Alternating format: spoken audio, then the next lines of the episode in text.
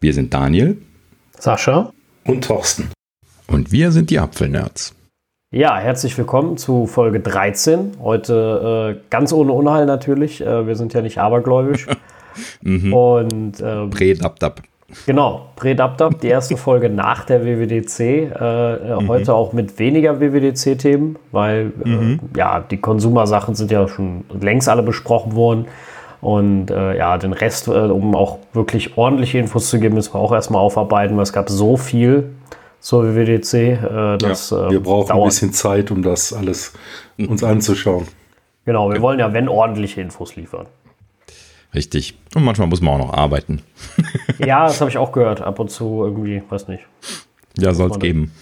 Ja, komische Sache, ich weiß auch nicht, aber.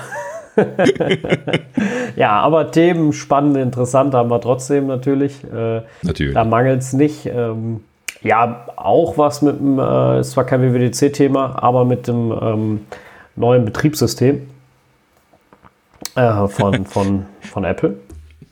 Ja, es gibt so eine, eine Sache, die erwähnenswert ist, weil wir hatten ja auch sehr lang, langwierig darüber gesprochen, wie äh, wie man Betas installieren soll. Und äh, wir hatten da ja auch als eine Alternative die Empfehlung gegeben, dass man äh, auf ein separates Volume installieren sollte.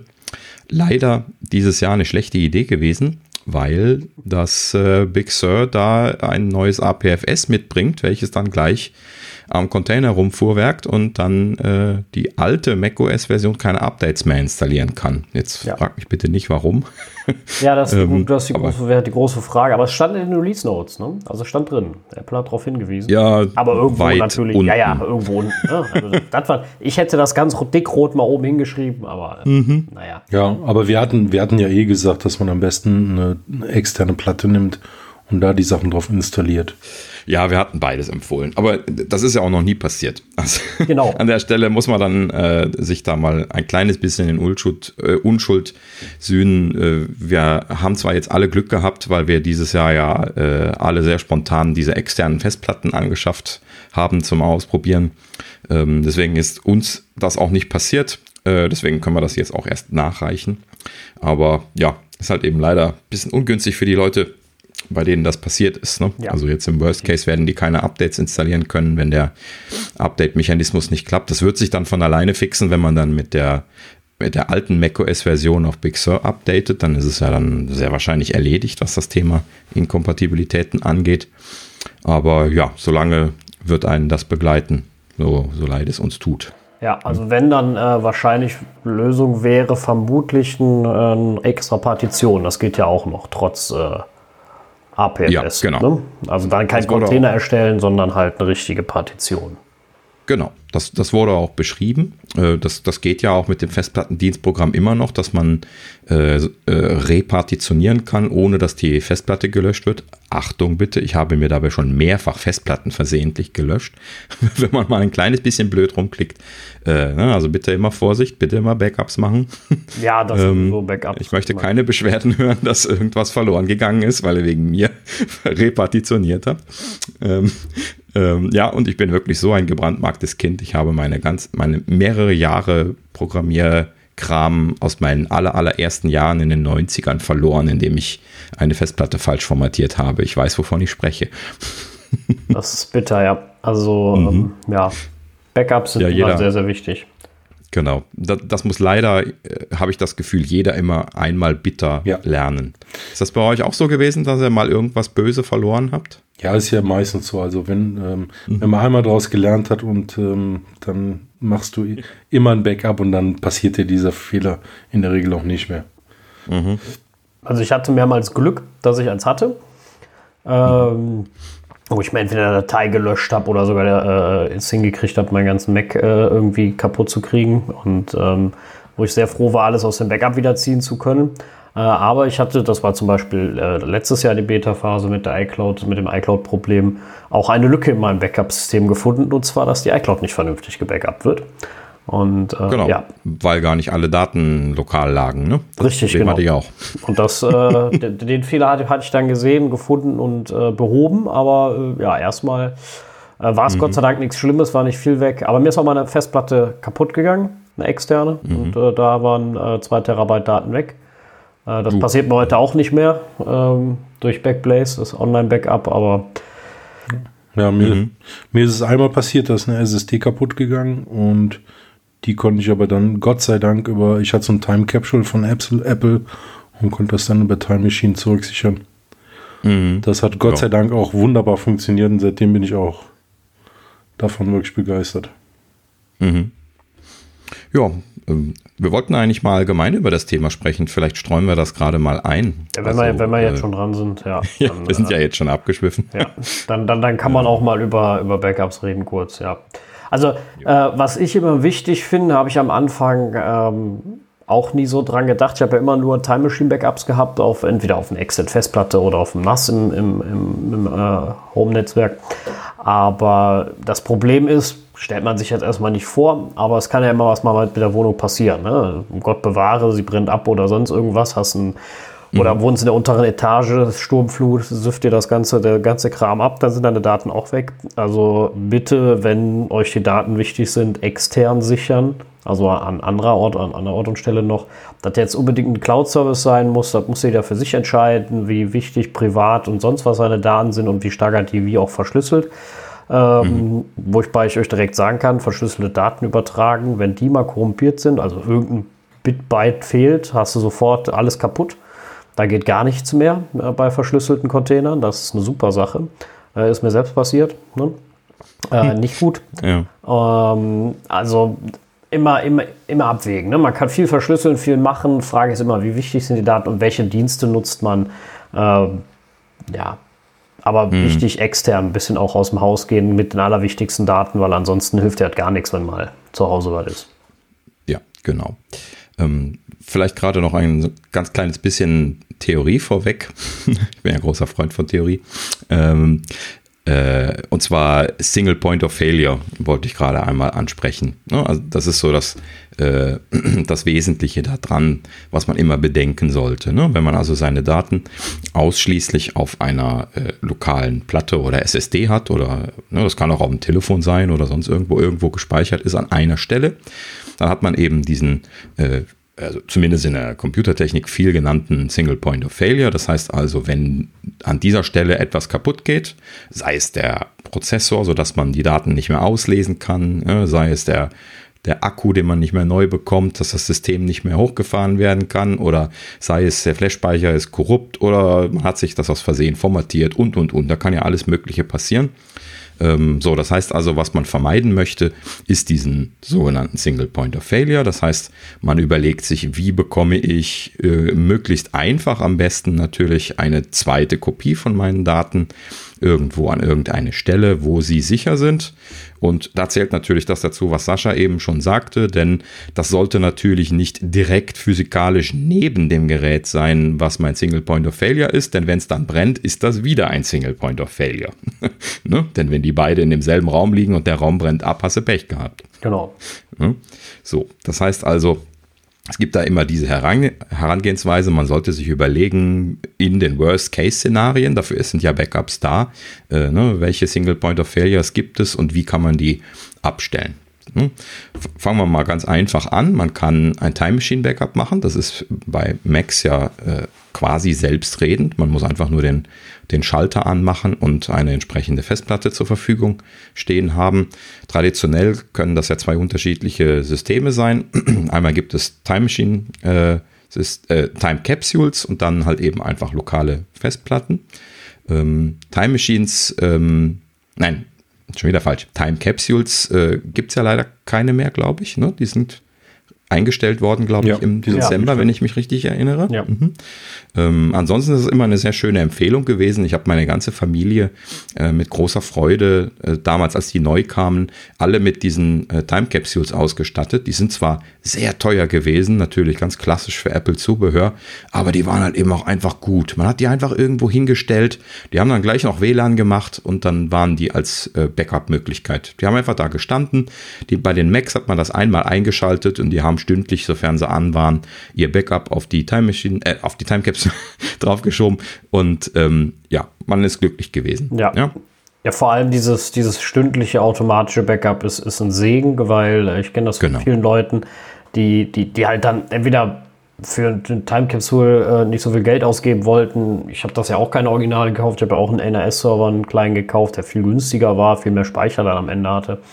Ähm, der, der auch wunderbar funktionierte. Also das System selber funktionierte genauso gut. Aber äh, das Thema ist immer, viele sagen immer, ja, ich stecke dann äh, so eine kleine externe Festplatte an. Das Problem ist, dann vergisst du, dann sind 10 Tage rum, sind 14 Tage rum, du hast viel gemacht.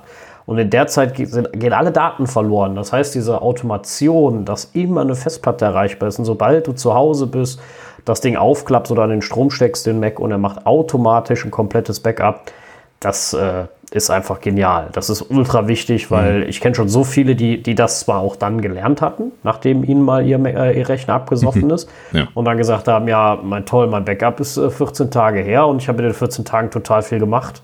Das ist jetzt alles weg. Ne? Wo ich dann mir gesagt habe, ja, ich habe dir ja gesagt. Ne? Mach ordentlich mhm. Time Machine Backups, ne? stell dir irgendein Ding dahin, dann kiese immer, ja, kostet Strom und tut's ja auch, ne? Keine Frage. Das, kostet mhm. ein paar Mal. Ja, aber, aber die Daten sind, sind teurer und äh, richtig, genau. Es ist viel teurer, wenn du, wenn du die Daten wiederherstellen musst. Also habe ich bei vielen Kunden erlebt, ähm, ähm, wo wir wirklich Wochen, wochenlang nacharbeiten mussten, nur damit die wieder auf dem Datenstand waren, dass sie wieder arbeiten konnten. Und ich hatte mir für mein Büro und zu Hause jeweils so ein Time Capsule geholt. Das heißt, ich habe sowohl im Büro tagsüber gesichert, als auch, wenn ich zu Hause war, hat er nochmal den Rechner dann abends oder nachts äh, gesichert. Also das war, war super. Ich hatte keinen Single-Point-of-Fehler, mhm. sondern hatte zumindest zwei Backups auf jeden Fall immer verfügbar. Ja, genau. Das, das ist auch ein sehr schönes Konzept, weil ähm, äh, ne, das, das haben wir noch, noch, nicht erwähnt gehabt. Also man kann halt eben auch mehrere Time Capsules einrichten ähm, und, und, oder externe Festplatten, da kommen wir gleich noch zu. Ähm, und dann kann man halt eben an unterschiedlichen Stellen Backups machen. Und wenn man dann hin und her wandert, zum Beispiel zwischen Arbeit und zu Hause, kann man also quasi zwei Backups haben und dann kann, kann einem natürlich auch eine Wohnung abbrennen im Worst Case und man hat immer noch ein Backup. Ne? Das ist dann nur die Frage, wie aktuell ist das? Eventuell ist es dann nicht ganz aktuell, je nachdem, wie oft man jetzt hin und her fährt, jetzt gerade in aktuellen Zeiten. Ja. Bisschen was ein Thema. Ähm, ja, aber kann man halt eben machen. So, und äh, Sascha, du hattest gerade eben nass angesprochen, das kann man vielleicht auch noch mal kurz erklären. Äh, wie, wie funktioniert das damit? Ja gut, das ist, äh, ist ja im Grunde äh, auch nur ein, ein kleiner Server, ne? Also ähm, was heißt das nochmal? Network Access Storage, ist das richtig? Network Attached Storage. Attached Storage, genau. Mhm. Und, ähm, ja, bei mir sind jetzt zwei Festplatten drin, deswegen habe ich den auch geholt, die sich klonen automatisch. Das heißt, selbst wenn mir eine Festplatte da drin absäuft ne, und kaputt geht, äh, habe ich noch, ein, ähm, noch eine zusätzliche, die genau dieselben Daten enthält. Ne? Also sind einfach zwei, zwei Terabyte Festplatten drin. Und das, mhm. äh, dadurch habe ich nicht vier, sondern immer noch zwei. Und die klonen sich halt automatisch in, in Echtzeit. Also das ist nicht hier mit, nochmal mit Verzug. Ne? Einfaches RAID. Ähm, das war RAID 0, oder? Ich meine auch. Ich das gerade aus dem Kopf grabe. Ja. ja. Mhm. Und, genau. ähm, Also einfach, einfach das zwei ist die Kopien. klassische Spiegelung. Mhm. Ja, ja, genau. genau. Mhm. Und die, äh, das hatte ich halt gemacht, einfach weil ich gesagt habe, ich hatte schon einige Festplatten kaputt im Leben, ne? gerade wenn die viel lesen und schreiben. Ähm, mhm. Saufen die ja gerne mal ab. Und das ist ja nichts, weißt du, das, das, sowas reparierst du ja nicht. Das kostet ja Vermögen, ne? wenn du die einschicken lässt zur Datenrettung. Ne? Mhm. Und, Haben wir ähm, einmal gemacht mit der Firma. 300.000 äh, damals noch D-Mark. Ah ja, wundervoll. Wow. Ja, das wird heute die haben mehr aber auch, sein. Ja, ja, und die haben auch nicht alles, alles ähm, alles wiederhergestellt mhm. bekommen. Also es war, war wohl ein Novell-Server damals und ähm, ja, die Festplatte, die haben wir dann eingeschickt, aber es war so teuer. Und wir haben nicht alles zurückbekommen. Also 80 Prozent, würde ich sagen, konnten die wiederherstellen. Ja, das ist dann nämlich genau die Sache. Ne? Und da habe ich gesagt, okay, wenn eine kaputt geht, dann äh, äh, kannst halt die zweite, die neue einfach dazu stecken, dann stellt er das RAID wieder her. Ne? Dann braucht er halt eine Zeit, je nachdem, wie viel da drauf ist. Ne? Muss er das ja alles einmal nochmal neu kopieren. Ja, theoretisch kann dir in der Zeit dann die andere kaputt gehen. Ne? Das wäre dann natürlich das absolute Unglück. Ne? Deswegen, also da, wir reden ja über ja. Privathaushalt, ne? deswegen zweifach. Äh, ne? Bei Servern ist das anders ja, genau. geregelt. Die haben das über immer mindestens mhm. vierfach, damit genau sowas auch noch abgesichert ist. Ähm, oder sie haben sogar sogar über acht Platten. Ne? Da gibt es dann noch ein RAID 1 zusammen mit einem RAID 0, das nennt sich dann, glaube ich, RAID 5. Ähm, dann hast du eine Spiegelung und eine Speichererweiterung. Und, also das RAIDs gibt es mittlerweile sehr kompliziert und sehr interessant. Ähm, gibt ja auch RAID 10, da läuft dann alles, was auf irgendwie fünf Festplatten ist, nochmal auf einer zusammen. Und also mhm. ne, ganz, ganz äh, crazy Sachen für Server, weil man ja, einfach diese Datensicherheit braucht. Ne? Genau. Aber das halt, äh, halt Servertechnik. Ja. prinzipiell jetzt für den, für den Konsumerbereich reicht es, äh, wenn man jetzt wirklich auf Nummer sicher gehen will, äh, kann man so ein, äh, so ein RAID-0-System machen, was also eine, eine, Kopie schon im System selber hat, eben auf zwei separaten Platten. Äh, die klassischen Time Capsules haben wir aber auch einfach nur eine Festplatte gehabt. Äh, einfach mit der Annahme, die Wahrscheinlichkeit, dass mir gleichzeitig äh, auf meinem Backup-System die Festplatte kaputt geht und in dem Rechner meine Daten verloren gehen, ist halt eben per se schon mal so unwahrscheinlich, ähm, dass es schon jetzt für den Konsumerbereich, wo du jetzt nicht sagst, ich habe Zehntausende Euro Schaden, äh, sehr unwahrscheinlich ist, dass das auftritt. Und wenn man sich Sorgen drum macht, dann kann man halt eben immer noch irgendwie hier so eine, so eine spiegelnde Festplatte mit RAID 0 holen oder halt eben auch ein größeres System mit vier Festplatten und dann RAID 5 machen. Äh, ne? Dann machen ja. die dann das Striping und diesen also, Kram. Da kann man, kann man ganz ja. tolle Sachen kaufen. Die Frage ist immer, was sind mir die Daten wert? Ne? Also reden wir da über Jahrzehnte Kinderfotos oder äh, ne, also das redet jetzt gerade von privaten Daten halt. Ähm, ne, und irgendwelche Unterlagen, Dokumente, die man braucht, Rechnungen, bla bla bla. Ne, sind's oder geht es da noch in ganz andere, bei uns jetzt ja wichtige Daten, weißt du, das sind ja Programmierprojekte, die nicht verloren gehen sollen, die wichtig sind, äh, die über Jahre äh, zum Teil gepflegt wurden. Ne? Äh, das darf nicht verloren gehen. Äh, das ist dann auch sehr wichtig, dass das gesichert ist. Bei Firmen, um, also ne, wird es noch wichtiger, dass die Daten nicht flöten gehen. Und da muss man mhm. immer überlegen, ist es mir das die paar Mark nicht wert, zu sagen, komm, ich kaufe mir so ein Ding und irgendwie noch, wer stelle ich bei der Familie noch eins hin, wo ich wirklich regelmäßig bin. Wichtig ist, dass man da regelmäßig ist am zweiten Punkt.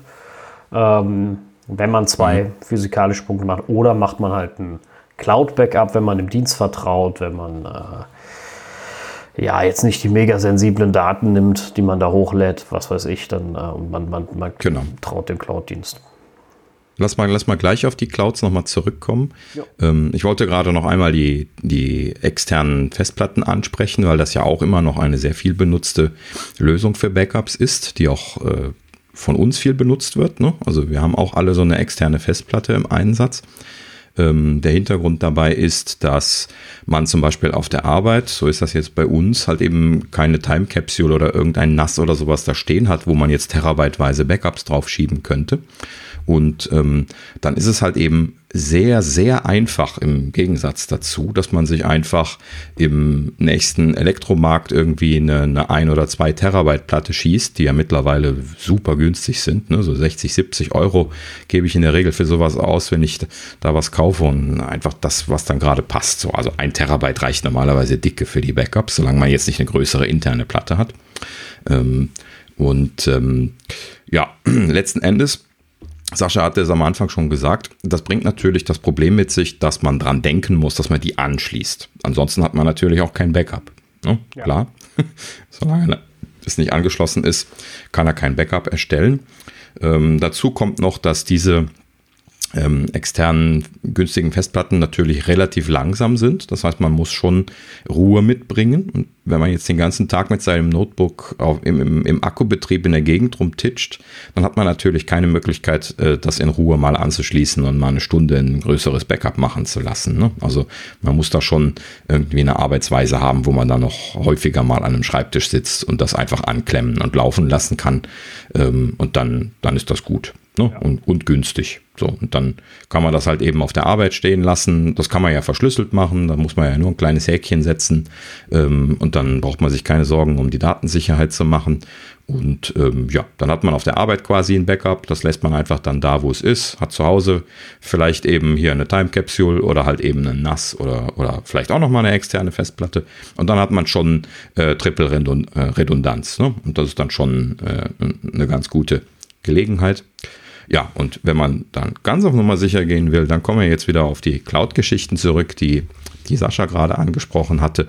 Denn dann kann man das Ganze natürlich auch noch in die Wolke schieben. Da ist natürlich nochmal eine ganz andere Situation. Ja, da, äh, äh, aber gut, also prinzipiell äh, vielleicht erstmal zu den Voraussetzungen. Natürlich muss man dafür eine ordentliche Leitung haben. Ja. Ich kann mich noch daran erinnern, als ich das damals anfangen wollte, ähm, dass ich deswegen extra hier damals das äh, bei uns hier in Rheinland-Pfalz frisch eingeführte äh, Kabel Deutschland, äh, Kabel-Internetzugang äh, mir besorgt habe, weil das einfach deutlich mehr, vor allen Dingen Upstream, was ja dann wichtig ist in diesem Fall, genau das, was die Konsumerverträge in der Regel relativ niedrig haben, äh, dass dieser Upstream so hoch war, dass ich da in akzeptabler Zeit Backups mitschieben konnte, was also bedeutet, äh, ja, mehr als äh, irgendwie nur ein paar Kilobit, was ja vor ein paar Jahren für DSL-Anschlüsse leider tatsächlich noch teilweise die Regel war. Dann ging es dann so langsam auf kleine Megabit-Zahlen hoch, aber äh, ja, man sieht da schon noch spürbare Unterschiede. Ne? Ist heute noch relativ wenig bei vielen Zugängen, äh, aber es ist schon deutlich besser geworden. Ja, es wächst, ähm, Gott sei Dank. Ne? Also die sind ja. halt, man darf auch immer nicht vergessen, das erste Backup dauert ewig. Ne? Man ändert, also wenn man jetzt nicht mit riesen Videodateien oder sonst was arbeitet, ändert man ja nicht gigabyteweise am Tag. Ne? Das ist, äh, also ja, nach einem, nach einem Systemupdate kann das auch nochmal dauern. Aber mhm. ähm, in der Regel äh, sind das ja dann diese, diese, diese Delta-Updates die, oder Backups, die sind ja dann äh, super klein oft. Ne? Also das ist ja meist nicht viel. Genau, im Gegensatz zu den Initial-Backups, wie man die nennt, ne, wo halt eben einfach quasi der gesamte Festplatteninhalt einmal kopiert werden muss.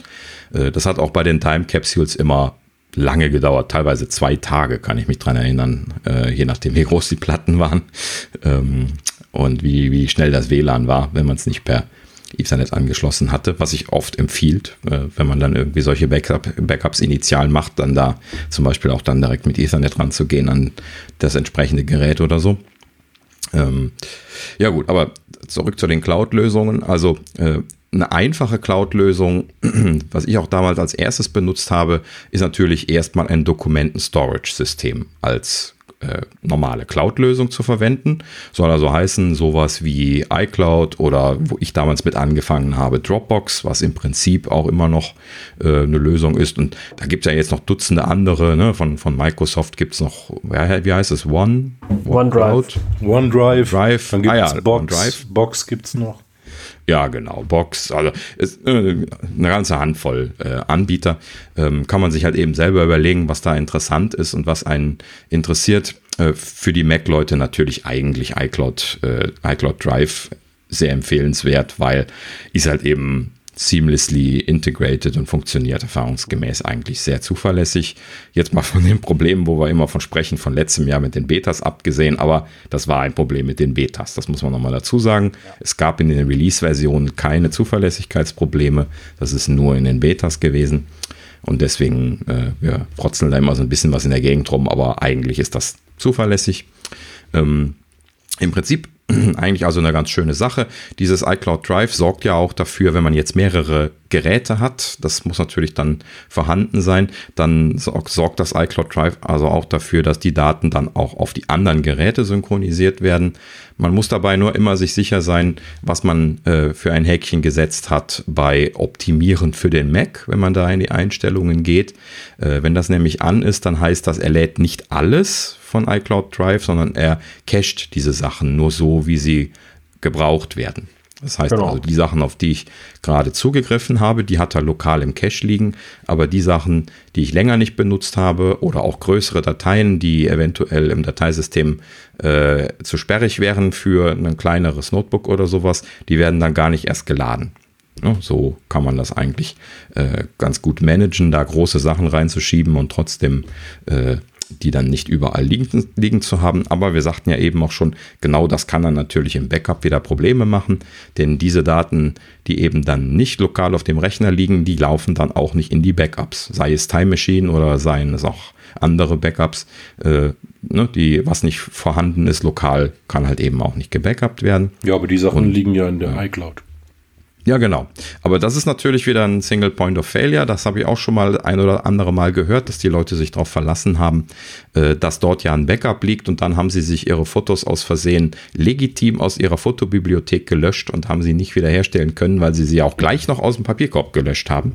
Ähm, und äh, war wohl irgendwie eine Fehlbedienung und äh, dann haben sie da gestanden. Tatsächlich kann man dann bei Apple anrufen, die haben dann noch einen geheimen Schalter, wo sie dann wieder mit zurückrollen können. Ähm, äh, und sowas ähnliches gibt es auch auf iCloud.com für Dateien, wenn einem da mal aus Versehen was verloren gegangen ist. Aber das geht halt eben alles auch nicht unbegrenzt. Ne? Also wenn ich mir heute was lösche und mir fällt das in einem halben Jahr erst auf, ist die Wahrscheinlichkeit gegen null, dass ich das dann noch wieder herstellen kann, solange nicht ein Anbieter eine entsprechende Historie anbietet. Es gibt ja Anbieter äh, wie Dropbox zum Beispiel, äh, wo man auch äh, un Unlimited Deltas quasi kaufen kann. Ne? Da gehen eigentlich quasi nie Dateien verloren. Also das kommt auf den, den Service an. Nur bei iCloud Drive gibt es das jetzt leider nicht. Das ist auch schade. Ich würde ja, ja, wünschen, Apple würde, würde das auch wünschen, da, da, da, würden sie mehr mitmachen. Äh, mhm, aber genau. gut, das ist halt mehr noch so eine Konsumersache einfach und äh, die sagen, das brauchen die nicht und wahrscheinlich und äh, ja. Mhm. Ja, sonst, also ich benutze noch äh, sehr gerne und schon lange Backblaze als äh, mhm. Cloud-Service. Das ist äh, ja, ein Dienst, ähm, die, die, die, sich darauf spezialisiert haben zum, für Mac-Backups und ähm, ja, die haben auch ein natives Tool für, für das Backup. Auch da dauert es natürlich initial sehr lange. Die haben da eine, für, für Privatleute äh, eine Pro-Computer-Lizenz für äh, gute Frage, 69 mhm. Euro. Ich gucke mal gerade noch mal nach. Ähm, da, 60 Dollar im Jahr ja. oder 110 Dollar für zwei Jahre, ja, genau. was deutlich günstiger ist. Also die, der, mhm. das Gute daran ist, da sind alle externen Festplatten mit inbegriffen, die man an dem Rechner angeschlossen hat. Habe ich deutlich günstiger gesagt, das ist einfach für zwei Jahre.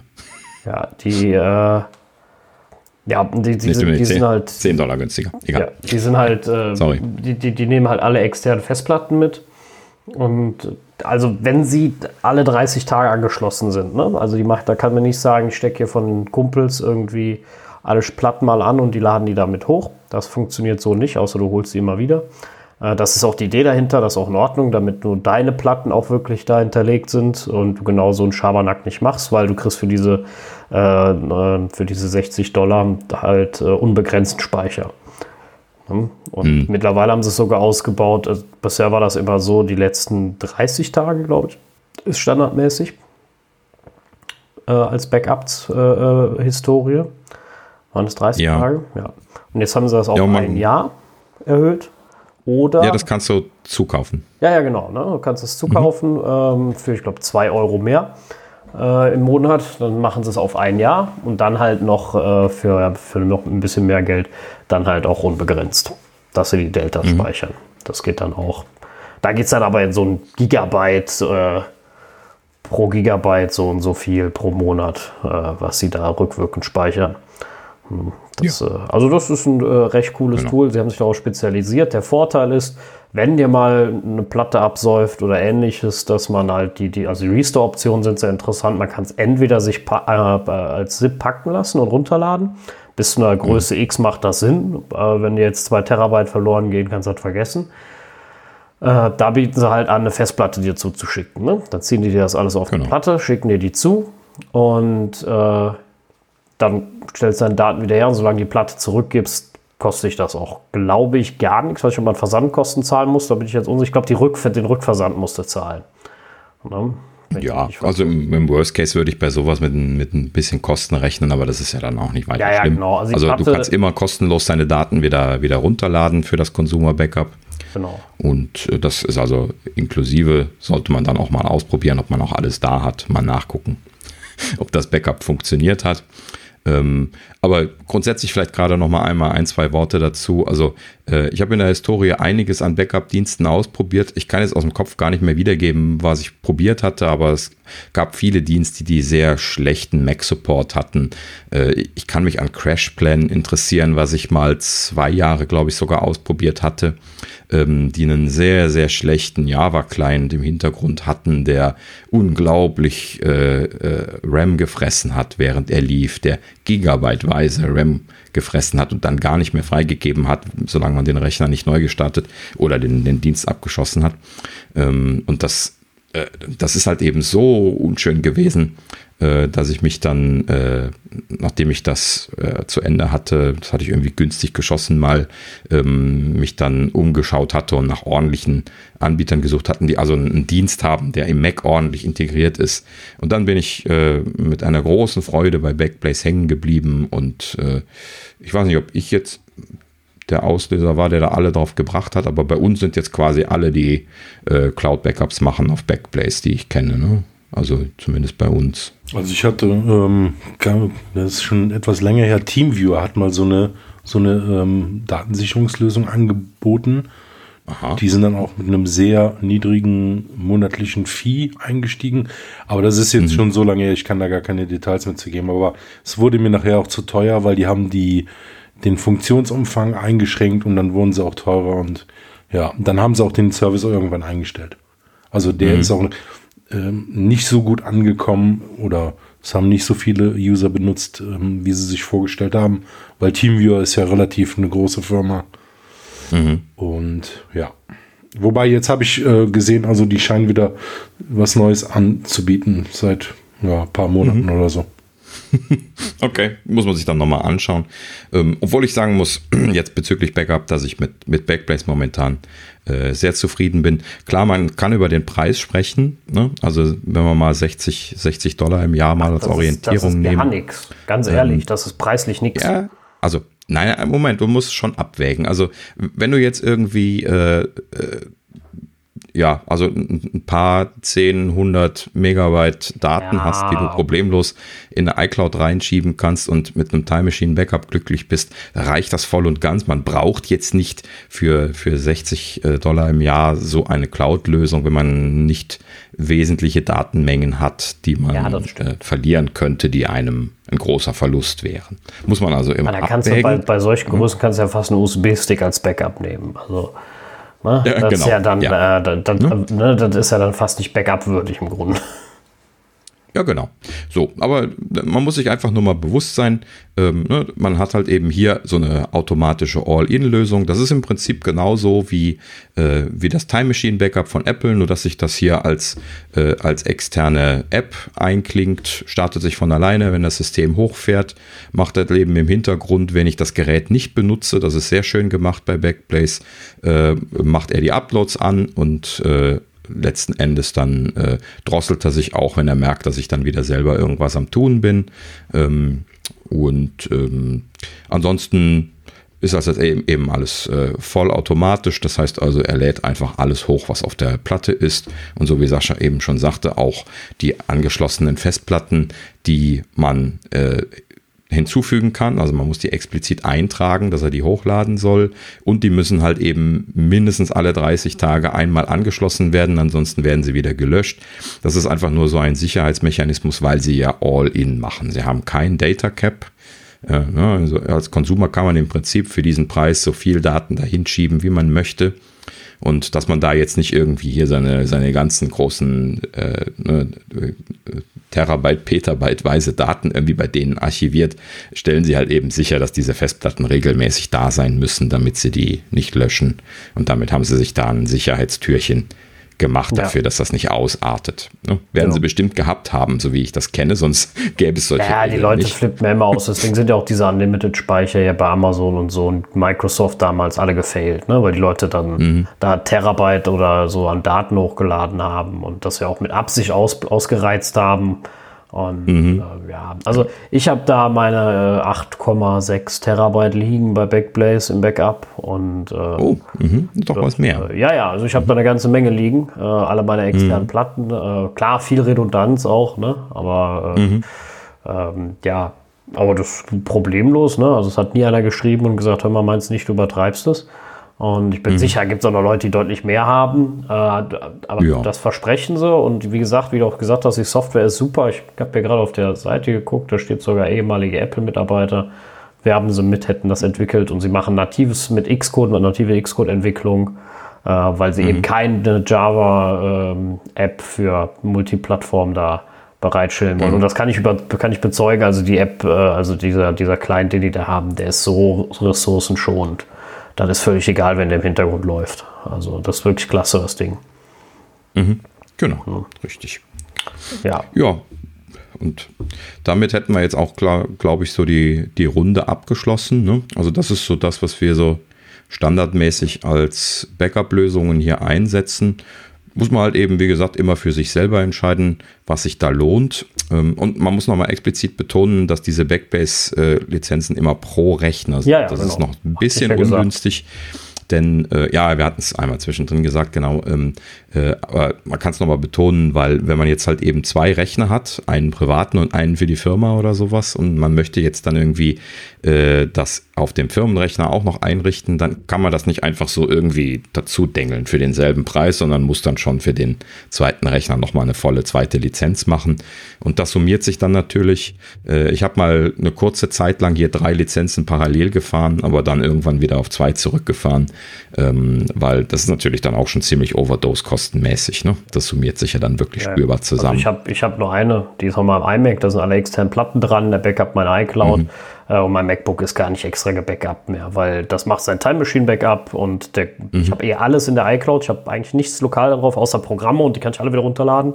Ähm, ja, von daher äh, lohnt das nicht. Ne? Also der Großteil meiner Daten liegt entweder in der Cloud und die, die ein bisschen länger liegen oder größer sind oder ich die ständig brauche, die liegen halt auf meinen externen Platten und damit auch in meinem Backup. Mhm. Ja, also das funktioniert super. Damit zahle ich eine Lizenz und äh, muss halt ab und zu mal mein iMac einschalten. Die schreiben übrigens auch eine Mail, wenn es zu lange dauert, dass eine Platte nicht angeschlossen ist. Ne? Also sie sagen einem Bescheid. Genau. Das finde ich auch sehr ja. fair. Ne? Also ich hatte mhm. das nämlich mal, da war, äh, hatte sich eine aufgehangen. Die war immer am Blinken nur, ne? die ist aber, aber nicht mehr wirklich angemeldet am Rechner. Und ich habe das nicht gemerkt, weil ich gucke ja auch nicht ständig nach. Und äh, irgendwann haben die dann eine Mail geschrieben, die sei seit, ich glaube, 15 Tagen nicht mehr angeschlossen gewesen. Ähm, mhm. Sollte ich doch mal gucken. Und dann habe ich gedacht, Hö. Und dann habe ich das gesehen, habe die einfach einmal ausgesteckt, wieder eingesteckt, dann ging es auch wieder. Und ja, äh, genau. dann war auch alles in Ordnung. Da guckte der noch einmal nachts, hat sich ja nichts geändert, von daher war auch kein großes Backup nötig. Aber dann wird einmal wieder registriert, die ist da und dann äh, ist auch gut. Also super. Ne? Also du merkst auch, wenn dir eine ausfällt, theoretisch. Mhm, richtig, genau. Ja. Ist mir auch mal passiert, dass ich irgendwie die Installation von Backblaze ein bisschen versaut hatte. Ähm, ich weiß nicht, bei einem Betriebssystem-Update oder sowas, dass das dann nicht von alleine gestartet hat. Habe das eine Zeit lang nicht gemerkt. Da wurde ich dann auch von der Mail dran erinnert, denn man wird auch für die normalen Rechner äh, dran erinnert. Ne? Der sagt dann irgendwie, wo ist dein Rechner? Ja, ja, dann, genau. Also äh, 14 Tage nicht gesehen. Wenn man dann in Urlaub ist, kriegt man das auch schon mal. dann ist es ja okay. Ja, ja, dann ähm, ist es ja legitim, aber äh, genau. das stimmt, ja, mhm. das ist schon. Und man kann auch, das habe ich schon des Öfteren gemacht, als ich mein iMac oder so noch aufsetzen musste, aus irgendeinem Grund, weil ich wieder irgendein Beta versaut habe. Ähm, dann will ich natürlich nicht wieder 8 Terabyte externe Platten hochladen. Da kann man diese Backups, Backups-Stände erben, nennt sich das. Äh, mhm. Und dann guckt er halt nochmal nach. Diese Festplatten haben ja alle IDs und dann guckt er, guckt er nach und sagt, ach ja, und dann prüft er halt nochmal, ob sich doch irgendwas geändert hat. Das immer nicht erschreckend. Der sagt trotzdem am Anfang 8 Terabyte hochladen. Ne? Aber allein an der Geschwindigkeit, in der das abnimmt, merkt man, entweder hat man eine extrem schnelle Leitung oder der checkt einfach, weil der geht normale Dateien natürlich durch. Er prüft das nochmal, das ist auch legitim. Und am Ende waren es mhm. dann halt nochmal, weil der iMac neu aufgesetzt wurde, ein paar Gigabyte und dann lief das aber auch wieder. Mhm. Also das ist schon sehr, sehr angenehm.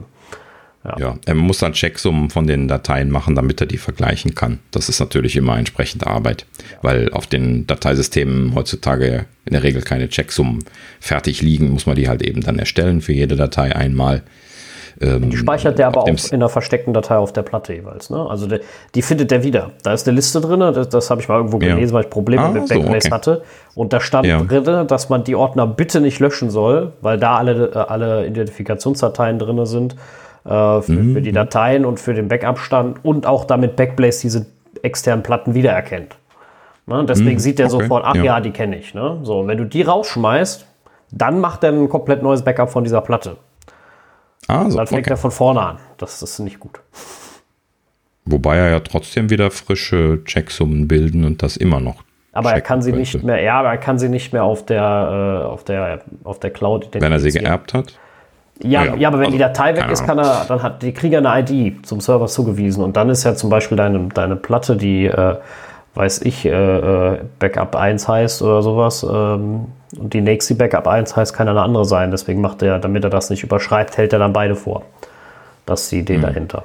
Wenn du aus Versehen dieselbe Benennung machst, dann damit er da nichts überschreibt. Deswegen kriegen die eindeutige ja. IDs. Und wenn du diese ID-File ja. löscht, dann sagt er, alles klar, neue Platte, machen wir nochmal komplett neues hm. Also, okay, ja, auf Plattenebene. Mhm. Ja. Ja. Naja, auf Plattenebene. Ähm, mhm. so. Was ich noch ja. erwähnt haben wollte, das fällt mir gerade noch ein, das ist natürlich auch noch ein wichtiges Thema, sollte man zumindest mal angerissen haben. Ähm, und zwar, also zumindest hier im Corporate-Umfeld hört man häufiger die Frage, wo liegen denn die Daten und wo ist die Jurisdiktion für den Datenbetreiber? Und Datenschutz wird ja immer wichtiger, deswegen möchte ich das zumindest mal erwähnen, auch wenn das jetzt im Konsumerbereich nicht ganz so dramatisch ist.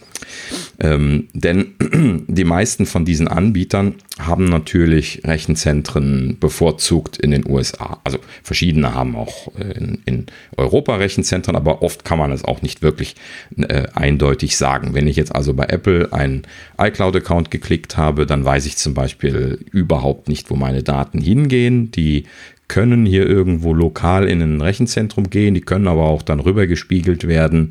Die machen ja dann da auch Redundanzkopien und solche Sachen. Also das äh, kann man dann oft nur sehr schwer beeinflussen bei solchen Anbietern. Ähm, prinzipiell muss man sich also immer dessen bewusst sein, gerade wenn man US-Unternehmen äh, nimmt, jetzt wie Apple, Dropbox oder von mir aus eben auch Backblaze, dann äh, liegt halt eben die Jurisdiktion für die Daten liegt in den USA. Ne? Und das bedeutet also, dass. Äh, aber, aber doch nur, wenn die Server da liegen. Ja, also grundsätzlich erstmal, wenn die Firma dort rechtlich äh, eingetragen ist, dann ist die Jurisdiktion dort, das ist ne, also rechtlich zuständig. Ähm, und wenn, wenn die Server in dem Land liegen, dann sind sie natürlich auch habhaftbar oder mhm. wie das heißt. Ja, ne? ja, dann können sie auch kein, da dran. Fachmann. Ja, ja. Äh, ne? Also dann, dann kann man quasi hingehen und was wegkopieren. So, das heißt also, man muss immer zwei Dinge bedenken. Ding Nummer eins, die Geheimdienste und verschiedene andere Behörden in Amerika können jederzeit zu ihren einheimischen Firmen hingehen und sagen, hier, Gag Order, du darfst nichts sagen, aber du musst uns die Daten geben.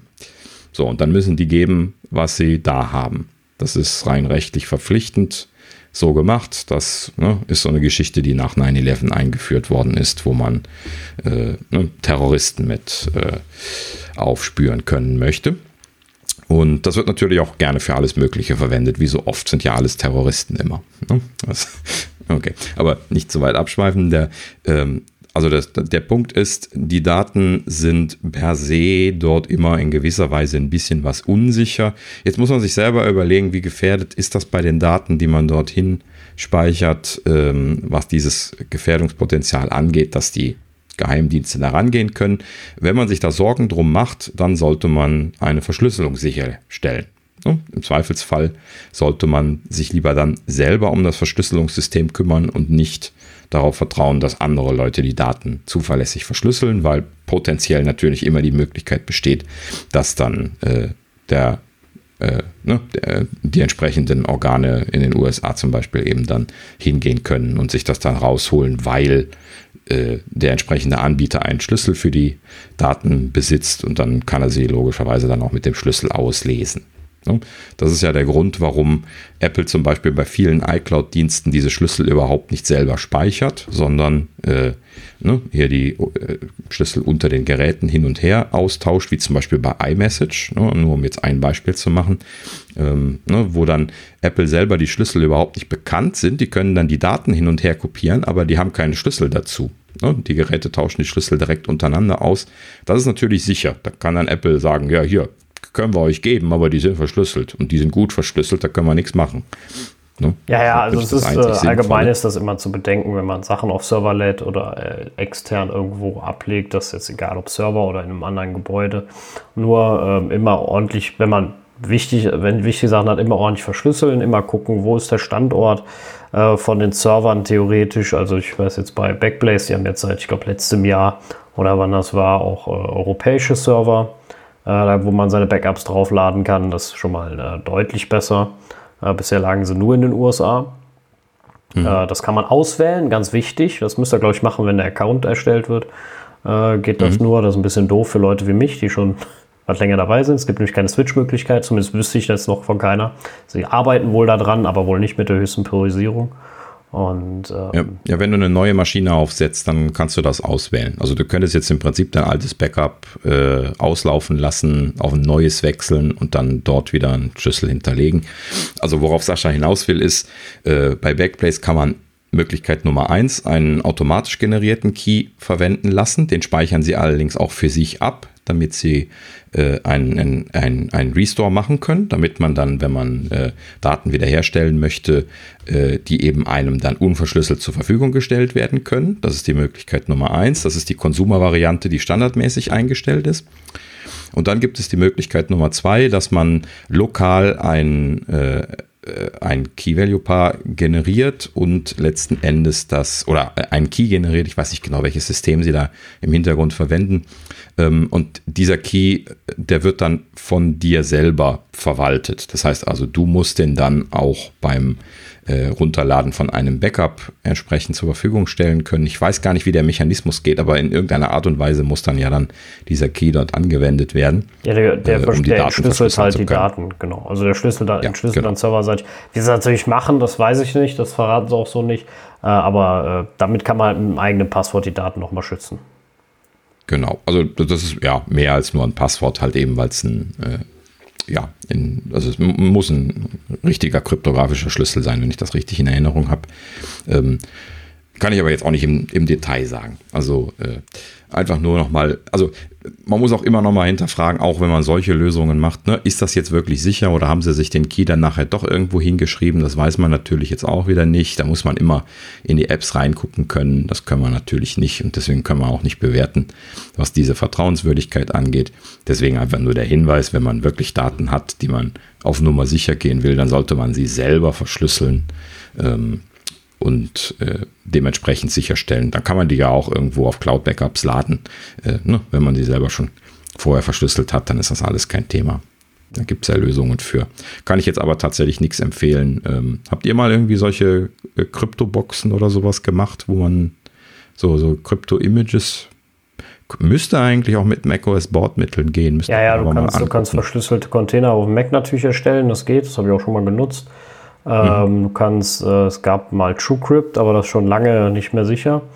Ähm, mhm. Außer es gäbe da mal irgendeine neue Version, wüsste ich jetzt aber nicht. Äh, für eine komfortable Lösung gibt es Boxcrypter. Äh, das ist eine deutsche Firma, die das entwickelt.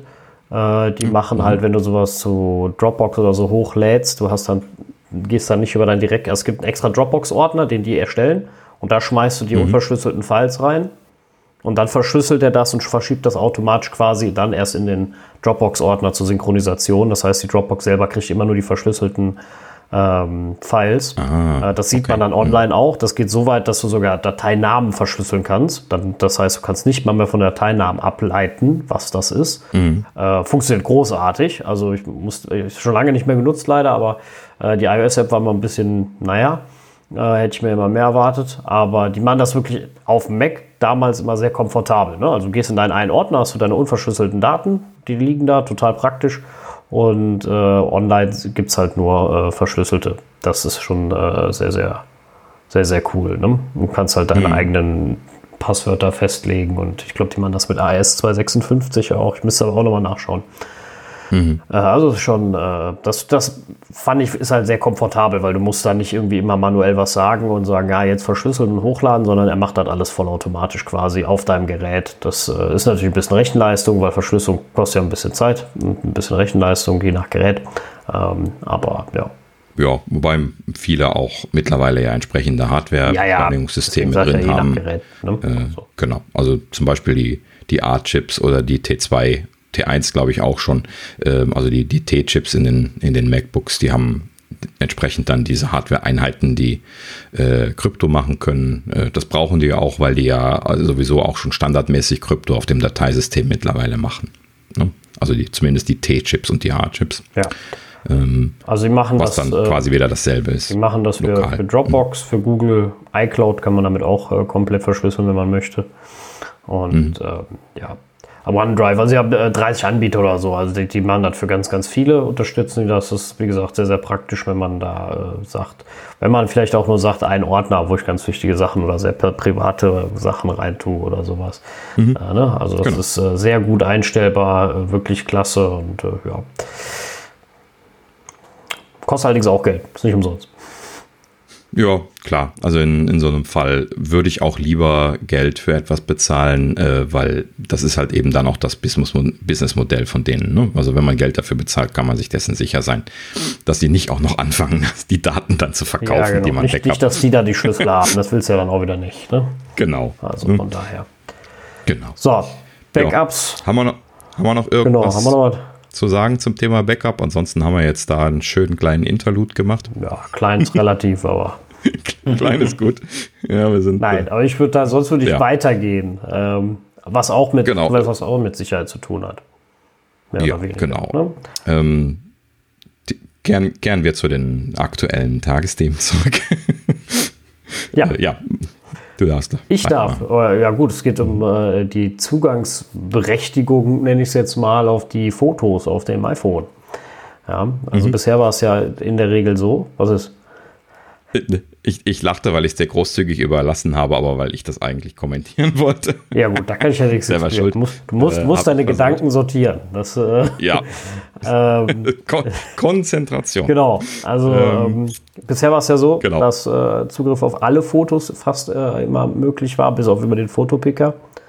Ja, ich, ich wollte eigentlich konkret auf was hinaus, weil wir hatten letztes Mal noch darüber spekuliert, es soll ja jetzt diese, also wir hatten vorher spekuliert, es solle diese Möglichkeit mit iOS 14 geben, wo man dann jetzt einzelne Fotos nur freigeben kann. Und wir waren uns aber noch nicht klar darüber, wie das funktioniert. Und ich habe das gesehen, deswegen wollte ich es gerade erzählen. Und zwar ist das jetzt eben so, dass in diesem Dialog, der, wenn man jetzt in einer App noch keinen Zugang zur Fotobibliothek gegeben hat, und das wird übrigens auch resettet, wenn man iOS 14 installiert, denn das von mir sehr viel genutzte Tweetbot hat mich zum Beispiel dann eben heute eben äh, genau danach gefragt, deswegen äh, kann ich das auch erzählen. Und äh, da hatte ich das definitiv schon freigegeben, also das ist so eine Sache, so wie sich das auch empfiehlt, dass sie diese Sachen halt eben so zurücksetzen, dass die neu gefragt werden. Ähm, so, und in diesem Dialog, wo dann diese Frage bisher gestellt worden ist, mit dem möchtest du deine Fotobibliothek freigeben, äh, den gibt es immer noch und du kannst auch immer noch immer und also alles freigeben sagen, aber du hast auch die Möglichkeit zu sagen, äh, ausgewählte Bilder freigeben. Und dann drückst du diesen Button und dann äh, kommst du in diesen Picture Chooser, den es auch als die andere API ja schon seit einiger Zeit für die Entwickler gibt, ähm, die man aber explizit benutzen muss. Und in diesem Chooser kann man dann ein oder mehrere Bilder auswählen und die dann komplett freigeben. Das heißt nicht nur so als Kopie, wie das vorher möglich gewesen ist, sondern äh, die können dann auch von der Anwendung verändert werden. Ne? Das heißt, die Anwendung hat vollen Zugang, aber nur zu diesen Bildern, ne? nicht zur gesamten Bibliothek. So, das ist der Unterschied. Und das ist natürlich eine schöne Sache. Wäre jetzt für Tweetbot gar nicht mal zwingend notwendig, weil die die Bilder nur lesend rausholen. Äh, aber nichtsdestotrotz äh, ist das ein schönes System, wenn ich jetzt kein Vertrauen in die Anwendung habe. Ja, gut, lesen ist ja, ist ja das größte Problem. Also schreibend, äh, wenn mir einer was da reinschreibt, ist doof, aber wenn es nervt, aber lesen finde ich ja das Problem, wenn man alle Bilder klaut. Ne? Wie so, ich, ich möchte jetzt mal an so ein großes Social Network äh, Unternehmen denken. ja, ja schreibend ist, ja. Wäre, wäre auch ein Problem. Aber ich, ich meinte jetzt hier, über diese Lösung wird halt eben das Bild lesend und schreibend freigegeben, dieser, dieses Ausgewählte, damit halt eben die Auswahl wieder genauso zur Verfügung steht wie vorher alles. Ne, das ist jetzt der Unterschied zu dem System, was es parallel gibt, wo man die Bilder nur als Kopie übergeben bekommt. Ne, die gibt es ja auch noch. Mhm. Aber die muss eben der Entwickler explizit einbauen und dann kommt direkt diese, dieser Image-Chooser und dann kann man einfach auswählen, welche Bilder man übergeben möchte und dann werden die als Kopie übergeben und dann hat man gar keinen Zugang zu seiner Bibliothek gegeben. Geht das dann auch so, bei WhatsApp? Das ist leider, äh, das weiß ich nicht. Das ist halt eben immer das Problem, denn wie so oft ist da aus historischen Gründen ja dann auch diese alte API eben drin, die Vollzugang gibt, die halt eben ja jetzt ergänzt worden ist. Und solange die eben nicht auf diesen Chooser umstellen, der nur die Kopien übergibt, äh, äh, und solange Apple das nicht enforced, was man an der Stelle ja dann eigentlich auch mal tun müsste, äh, solange werden diese Apps das halt eben nicht umstellen, weil sie wollen ja diese Daten zugreifen. Ja, ja, genau. Das ist genau. ja immer das Problem bei diesen Anbietern. Ne? So, und da muss man halt eben eigentlich einen Riegel vorschieben. Und ich vermute mal, dass es eben jetzt dann die Lösung dafür gewesen ist, dass man also dann zumindest erstmal jetzt nur eine ausgeschränkte Einwa äh, äh, eingeschränkte Auswahl freigibt, so ähm, und damit also dann schon mal dieses Problem, dass man standardmäßig die gesamte Bibliothek immer freigibt, dann, äh, wenn man das nicht möchte, dann auch nicht mehr muss. Ja, das ist auf jeden Fall sehr gut. Eine, genau, eine sehr vernünftige Sache. Sache. Genau, ist zumindest eine, eine, Fortentwicklung. Man würde sich dann wünschen, Apple würde das auch mal enforcen, dass es in Zukunft äh, etwas mehr noch in Richtung auch dieses Read-Only-Dialogs geht, wo die Leute überhaupt keinen äh, Zugang mehr zu der Bibliothek haben. Ne? Also verändern erst recht nicht und dann halt eben auch nicht zu allem.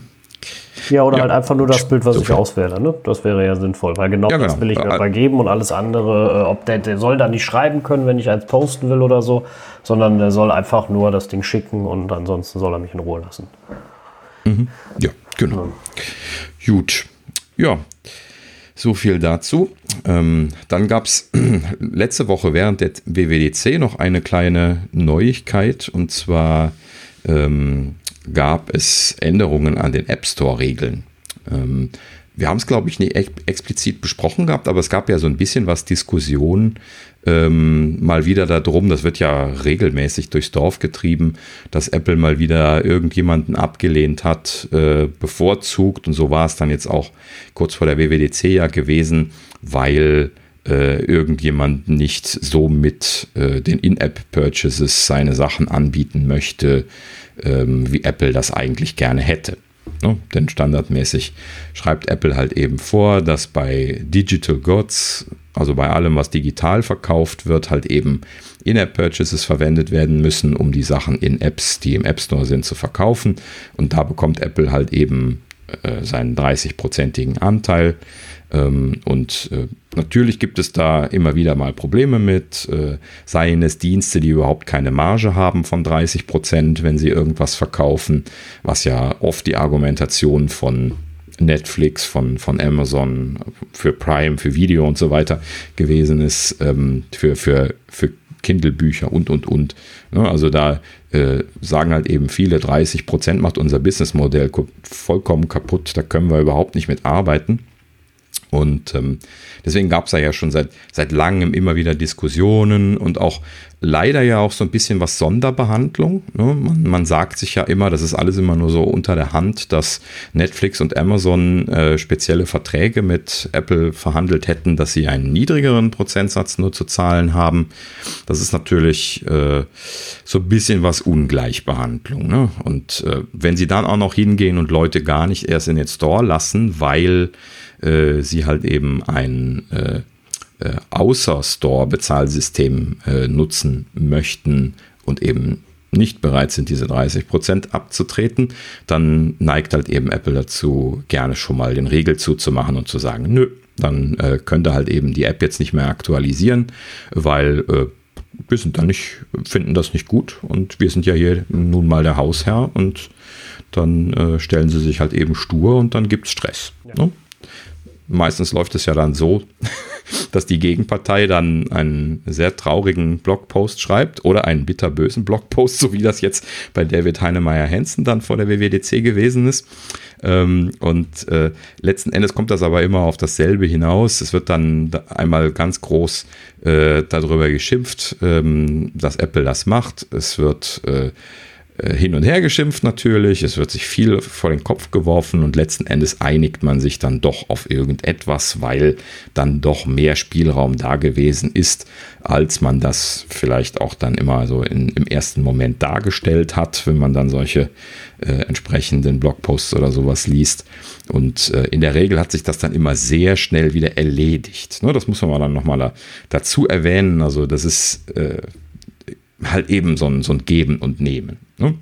Vielleicht kann man an der Stelle mal sagen, also das, man kann schon sickig darauf sein, dass Apple sich da so blöd stur anstellt, ne? weil äh, äh, ja, ne? den Entwicklern gegenüber könnte man vielleicht ein bisschen toleranter sein. Vor allen Dingen, ähm, ja, ich wollte jetzt nicht das ganze Thema aufrollen, aber bei Hey, also bei dem Thema, was der, äh, das ist dieser Dienst, der David Heinemeier Hansen da jetzt gestartet hat, ähm, da ging es dann zum Beispiel darum, dass die App nicht nutzbar war, wenn man sie aus dem App Store installiert hat, solange man äh, nicht einen Hey-Account geklickt hatte.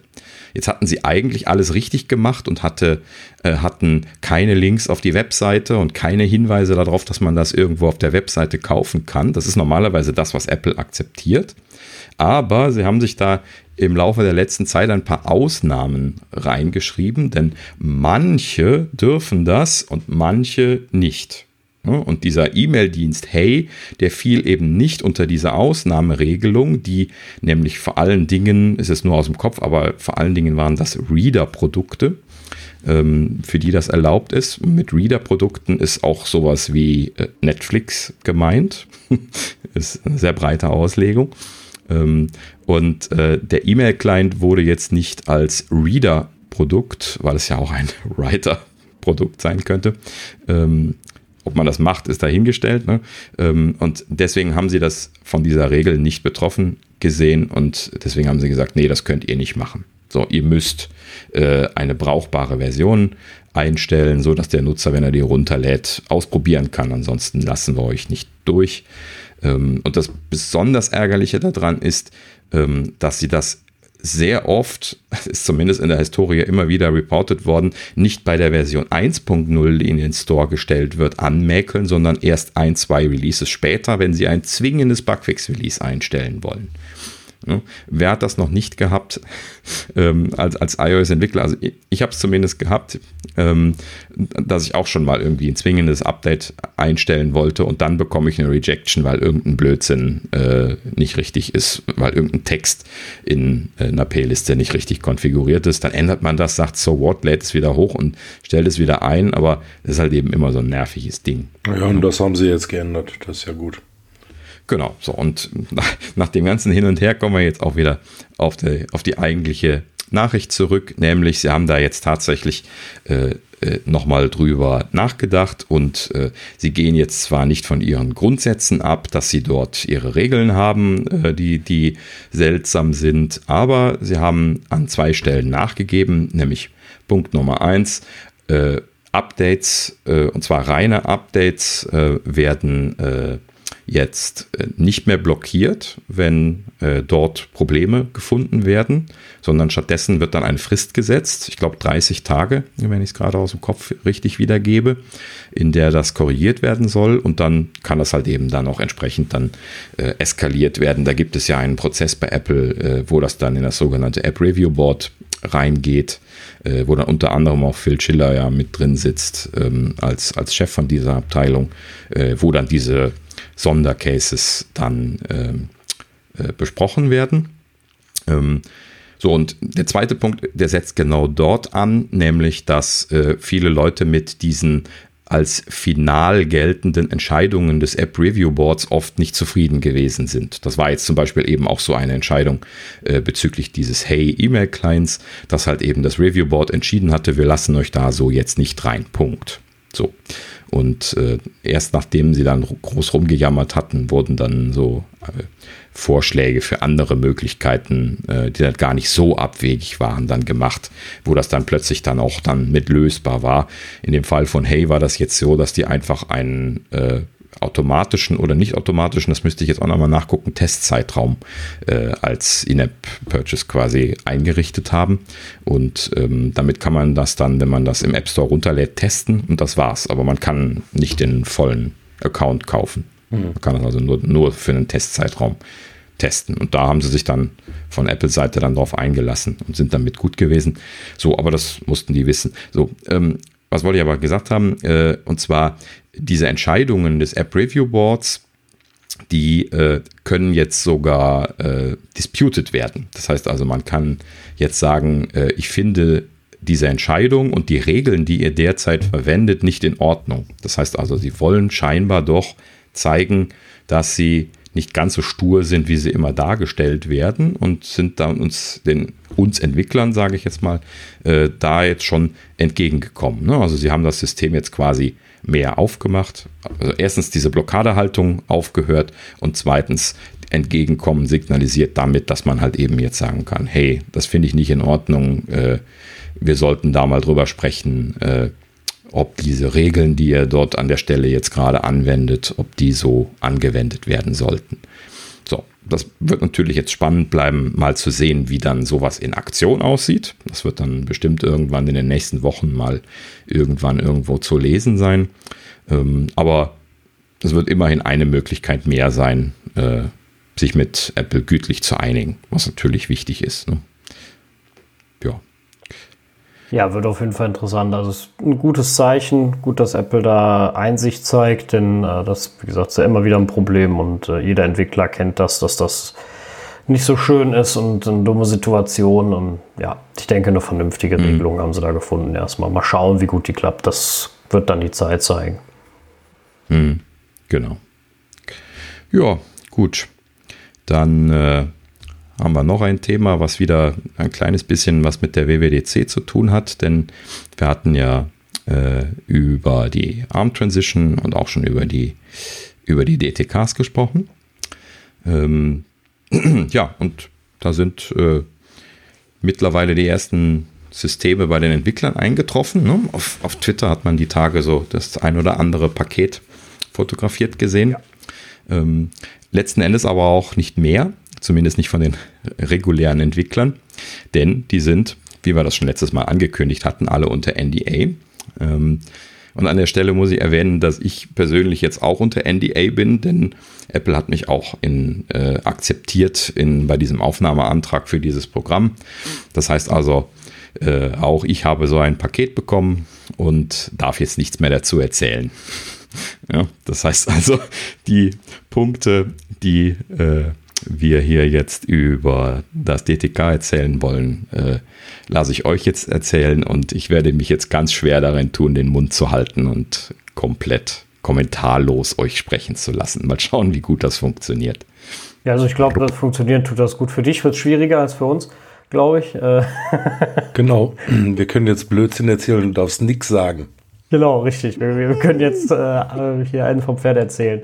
Äh, ja, wir wissen ja äh, nicht viel. Also das, was, äh, was allgemein halt öffentlich bekannt ist. Ähm, und ähm, die Specs sind halt aufgetaucht äh, vom, was jetzt, wie gesagt, NDA hin und her. Es war aber auch klar, dass das äh, nicht bei jedem klappen wird. Ähm, Finde ich persönlich immer so eine Sache. Ich bin eher der Meinung, besser wäre es, wenn sich daran jeder hält, weil das ist eine Chance für alle Entwickler, das darf man nicht vergessen. Und äh, man mhm. sollte, es ist nicht so, äh, irgendwo finde ich immer, ist die Gefahr da, dass man es für alle irgendwann vergeigt, dass Apple irgendwann sagt, pass auf, wenn, ihr, wenn die, die, Leute das einfach nicht hinkriegen, sich daran zu halten, machen wir das halt nicht mehr. Ne? Das darf man immer nicht vergessen. Äh, so interessant ja. ich auch finde, wenn sowas aber warum soll das nicht mehr funktionieren? Das hat in der Vergangenheit ja auch relativ gut geklappt.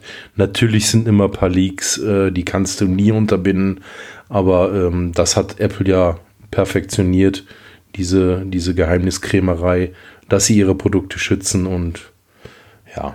Ja, das stimmt. Ja, ansonsten, äh, wenn man dann äh, zum Spec, zu den Specs kommt, erstmal, das Ding sieht aus wie ein Mac Mini von außen. Also wenn du das Ding auf den Tisch stellst, das sieht genauso aus wie einen, den du so kaufen kannst. Optisch. Ne? Viel mehr, äh, glaube ich, kann man jetzt unter äußere Optik gar nicht sagen, ähm, wenn ich ehrlich ja. bin. Ja gut, ja. mehr hat man auch nicht gesehen, ne? Ja. Auf der, auf der WWDC.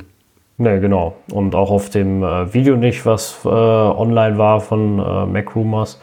Äh, da konnte man auch nicht viel mehr sehen. Sie haben aber die Specs äh, verraten. Und zwar, es gibt einen HDMI 2.0 Anschluss ähm, an dem Gerät, zwei USB-C-Anschlüsse, zweimal USB-A und ein Ethernet-Port. Ich sage jetzt einfach mal ein Gigabit. Keine Ahnung, ob der wirklich so schnell ist, aber ich würde mich wundern, wenn Apple nur 100 M mit einbaut. Äh, vielleicht sogar 10 Gigabit, gibt es ja auch. Aber das ist ja jetzt nichts Spektakuläres, also es sind ja Standardschnittstellen. Ja, interessant ist, dass es kein Thunderbolt gibt. Der, äh, der fehlt ja. Ähm, vermutlich, äh, weil es halt noch ein, es ist ja ein, ein, ein, Entwicklerprodukt, es ist kein fertiges Produkt. Ich gehe fest davon aus, dass äh, ein releaster, fertiger ARM-Mac oder Apple Silicon Mac, wie auch immer die Dinge am Ende heißen sollen, ähm, einen Thunderbolt-Controller mit an Bord hat für, für Displays und sowas. Ich denke schon, dass sie das nachträglich noch einbauen werden. Hm. Also ich kann mir nicht, oder USB-C 4 oder USB 4, wie auch immer man das äh, dann nennt, weil da ist ja auch Thunderbolt mit bei. Ja, von also. der Performance her ist es ja ähm, ein iMac, ne? Äh, ein Mac, sorry. Ein iPad. iPad was denn jetzt? Jetzt hast du alles durch. was, was, was ist es jetzt? Von, von der Performance her ist es ein iPad Pro. Ja, Äh, abzu also war, war abzusehen, ist ja, ein, äh, ist ja derselbe Prozessor wie den iPads und ähm, von daher nicht, nicht allzu verwunderlich. Also sie hatten da irgendwelche Vergleiche angestellt, sie hatten also einen Geekbench laufen lassen. Äh, hierbei ist bitte zu bedenken, Geekbench läuft auf Intel, muss also mit äh, Rosetta 2 äh, laufen, also nicht auf voller Performance-Leistung. Da ist also noch Luft nach oben, wenn man es genau nimmt. Äh, von daher, äh, ja, sind die Werte nicht, nicht voll ausschlaggebend. Man kann höchstens so viel sagen, dass man, die haben sich, glaube ich, eingeordnet bei einem iMac 212, äh, die Werte, also den, den ich hier stehen habe, würde im Umkehrschluss heißen, mit Rosetta und genau diesem Prozessor wäre, wären äh, Intel ähm, Apps, also Apps, die nicht optimiert sind, so schnell wie damals auf, auf meinem iMac. Und ich muss sagen, das wäre wunderbar schnell. Aber ich gehe auch davon aus, dass da noch viel Entwicklung passieren wird. Das ist halt jetzt ein Prozessor, den sie da einfach reingetan haben, damit sie nichts Neues reintun, der auch schnell genug ist. Aber ein richtiger Mac-Prozessor, der dafür entwickelt wird, der wird noch kommen und der wird äh, deutlich mehr Dampf mitbringen, da bin ich ganz sicher.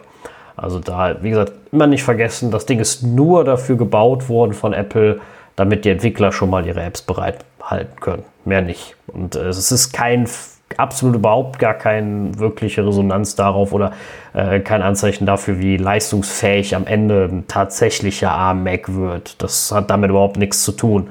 Die werden nämlich Prozessoren bauen, die genau dafür optimiert sind. Und das ist der nicht. Das, der ist dafür optimiert worden, im iPad zu laufen. Ähm, und die, die Apple dann rausbringen wird, das wird noch. Also ich bin sicher, das wird eine ganz andere Nummer. Das wird, das wird ein ganz toller Prozessor, da bin ich fest von überzeugt. Ja. Wir sind ja schon wieder beim, beim Orakeln, da kann ich ja wieder teilnehmen. Ah, verdammt, wir müssen noch mal ähm. zurück. Moment, ich möchte noch mal, ich möchte noch mal in die tatsächlichen Facts, bitte. nee. Ja, gut, viel mehr gibt es ja auch nee, dazu zu mehr, berichten. Mehr gab's nicht. Ähm, so, und bei dem Orakeln man kann an der Stelle nur noch mal sagen, der iPad-Prozessor, der wird jetzt bald zwei Jahre alt, den, von dem wir gerade sprechen. Ja, ja, genau. Ne? Der ist ja schon wirklich also, also alt. Ja. Also ne, ich, ich, das ist überhaupt, also offensichtlich, dass die Entwickler nicht mehr wissen als diese Kiste, die sie geschickt bekommen haben. Ne? Also es gibt keine Informationen logischerweise darüber, was jetzt in Zukunft kommen wird. Ja? Apple wird sich hüten, äh, dass das irgendwie an, genau. an Entwickler rauszugeben. Ja auch, Deswegen kann ich auch da was zu sagen, weil ich auf keinen Fall was weiß. Das ist ja auch der ähm, Grund, warum sie, warum sie dann noch den iPad-Prozessor einbauen, ne? weil sie einfach gar keinen, genau. gar keinen Hinweis darauf geben. Vor allem, es ist ja dieselbe Architektur, ist ja scheißegal, ob sie jetzt, sie hätten auch theoretisch zwei Jahre alten Arm nehmen können aus ihren Produkten. Ne? Das, das, die Architektur bleibt ja dieselbe, von daher ist es völlig wurscht, was der Entwickler da kriegt. Und deswegen haben sie auch gar keinen Zwang, irgendwas Neues, äh, Fancyes, also Geheimes da einzubauen. Das äh, ne, mhm. ist clever gemacht, haben sie gut, der, der, ist leistungsfähig genug, um zu entwickeln, um, um darauf äh, äh, zu testen. Dafür reicht er und das deswegen äh, clever gemacht, gut gemacht und ich bin sicher, der Rest, äh, das, was als Endprodukt wie gesagt, der Prozessor da ist für ein iPad entwickelt worden, für äh, nicht für so einen so Hardbetrieb, sage ich jetzt mal, wie einem Desktop. Das, was Apple da dann bauen wird, das wird eine andere Nummer. Ganz sicher. Mhm, genau, ja. Also alleine auch schon einfach, äh, ja, weil man annehmen kann, dass sie halt eben die zwei Jahre nicht ungenutzt haben verstreichen lassen. Das denke ich auch nicht. Also allein schon der, der nächste A wo sind wir jetzt eigentlich gerade? A14, ne? Kommt dieses Jahr. Ähm, der A14, der jetzt kommt für regulär äh, iPhone und iPad, der dürfte ja schon nochmal deutlich besser sein. Sie haben ja eben, wie gesagt, zwei Jahre Zeit gehabt. Ich denke auch, dass sie deswegen vielleicht nicht so, äh, so, so, einen großen Schritt gemacht haben in den letzten zwei Jahren, weil sie, weil, genau. weil da vielleicht auch viel ineinander greift, ne, zwischen iPhone, iPad-Prozessoren und den Mac-Sachen dann, dass sie gesagt haben, okay, wir wir machen das erst, wenn die ARM-Transition angekündigt ist und dann äh, kommen dann nochmal die großen Bumps. Ne? Weil es war jetzt die letzten Jahre nichts mehr. Also klar, die wurden besser, die wurden schneller, das meine ich jetzt nicht, ne? aber nichts mehr, wo man jetzt so sagen musste, boah, ne, was ist das denn? Ja, also sie haben das ja schon sukzessive doch spürbar hochgeschraubt, ne? wenn man sich das in den letzten Jahren anschaut. Ähm, aber sie haben halt eben auch ganz genauso spürbar äh, sich eine Atempause gegönnt seit 2018, weil letztes Jahr obwohl, naja, gut, der A13, der ist auch schon wieder viel besser gewesen. Ja, ja, aber also, der kam halt eben nicht als iPad-Version. Genau, aber leistungsfähig, ne? ja, aber genau, ne? Also die große Version, sage ich jetzt mal, haben sie sich gespart. Mhm. Es gab kein A13X genau. und ich bin sicher, dass, und auch, wie gesagt, nicht mit dem neuen iPad, Äh, und ich bin sicher, das liegt daran, dass sie da sagen, der A13X, der wäre so leistungsstark, da lässt sich das dann von mir aus darauf reflektieren, weiß der Teufel was. Äh, sie werden ihren Grund gehabt haben, warum sie sich das gespart haben und ein Update aufs iPad gemacht haben, ohne einen komplett neuen äh, A13X. Und, äh, ja, ich nehme an, sie haben sich einfach die Zeit genommen, um den Bring-Up, also um, um, mehr Luft für den Bring-Up für die Mac-Prozessoren zu haben. Das wird schon Arbeit sein. Ja, ja, klar. Also ich hatte das ja letztes Mal ausführlich umrissen.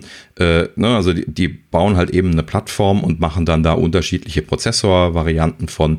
Und äh, sie mussten natürlich den Entwicklungsaufwand investieren, um jetzt leistungsmäßig, äh, ne, wir hatten ja gesagt, man muss mit den Xeons mitstinken können, ne, wenn sie den Mac Pro äh, auch migrieren wollen. Und das haben sie ja gesagt, wollen sie.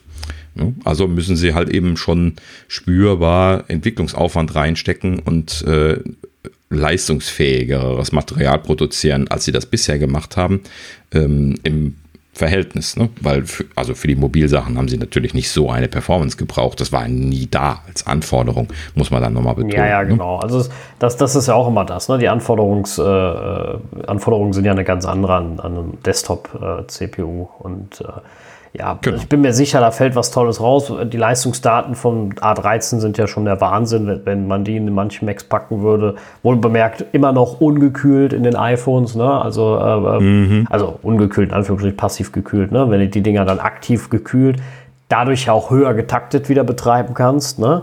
Dann gehen die mhm. Leistungsdaten durch die Decke. Also ganz ernst, ich hoffe, ich erwarte nicht zu viel, aber ich erwarte, erwarte eine Menge von dem ersten äh, ARM-Chip was Stromsparen angeht, was Leistung angeht. Ne? Ähm, also da erwarte mhm. ich schon sehr, sehr viel. Ja, also ich tue mich schwer damit, das einzuschätzen. Ähm, ne? Also jetzt, wie viel Potenzial dabei ist, ähm, weil man hat natürlich jetzt keine Hausnummer, ne? man, man weiß ja. bisher nichts. Aber das ist natürlich auch genau die Absicht. Aber ich, ich mache mach das ja allein, allein daran fest. Ne? Also sie werden keinen Rückschritt machen, sie werden kein MacBook Pro mit ARM-Prozessor oder mit Intel-Chip, ach, äh, mit, mit Apple-Chip bringen. Und das wird langsamer. Das, wird die, das würden sie niemals machen, weil das wäre eine eingestanden, also eine, eine, Eingestehung von schlechten, das, das würden die niemals tun. Das wäre unglaublich peinlich. Deswegen, also es wird ja schon mal schneller sein als das, was wir momentan da drin haben. Und mit, mit garantiert mehr Akkulaufzeit. Und ich bin mir sicher auch deutlich schneller sogar. Ne? Also, weil sie ihre Software ja auch dort dafür optimieren können, dann komplett. Ne? Also, da, da greift ja so viel ineinander. Das ist ja nicht nur die Hardware, sondern sie schreiben ja auch dann perfekt die Software nochmal dafür. Ne? Genau wie man das von iOS kennt. Also, ich mhm. denke schon, dass das einiges bringen wird. Also, da wird schon viel passieren. Das, äh, das gehe ich schon voraus, ja. Und man muss sich halt eben auch klar machen, dass sie zwei Jahre Zeit dafür haben. Ne? Die haben sie sich ja selber gegeben. Das heißt also, ähm, die Annahme wird sein, sie werden im Herbst bestimmt nicht mit dem Mac Pro kommen. Ja, das denke ich auch nicht, natürlich. Ne? Aber so. Das heißt also, sie werden das bestimmt sukzessive ausrollen. Ich würde mich nicht wundern, wenn das Gerät, was im Herbst kommt, ein wieder aufgelegtes MacBook ist, was wir ja schon gerüchtet hatten, oder halt eben ein MacBook Air. Oder ist, so als ersten Oder Start. ein Mac Mini. Ja, genau. Könnte auch klar, gut sein. Würde sich natürlich auch anbieten, wo das DTK jetzt schon so äh, in, in der Form gemacht worden ist, liegt das natürlich auch nicht weit. Ähm, vielleicht aber auch zusammen. Vielleicht kommt ein Notebook und ein, äh, ein, ein Mac Mini oder sowas. Ähm, ne, das kann man sich zumindest jetzt vorstellen. Sie würden dann einfach sukzessive diese, diese Plattform äh, bzw. Prozessorvarianten ausrollen und dann einfach vom unteren Ende zum oberen Ende, ja, ja, Ende genau. hinskalieren. Dann haben sie nämlich für die großen Prozessoren noch ein bisschen Zeit. Ja, ja, genau. Ne? Die werden, das ist, glaube ich, das, was die brauchen. brauchen. Also das, äh, ja. Ne? Aber wie gesagt, die einzigen, die das wissen, die sitzen äh, in Kalifornien, vermute ich mal. Und die werden es uns nicht verraten, befürchte ich. Mhm. Äh, Wäre auch nur halb so spannend, weil es ist ja auch irgendwo interessant, noch äh, was zu sehen.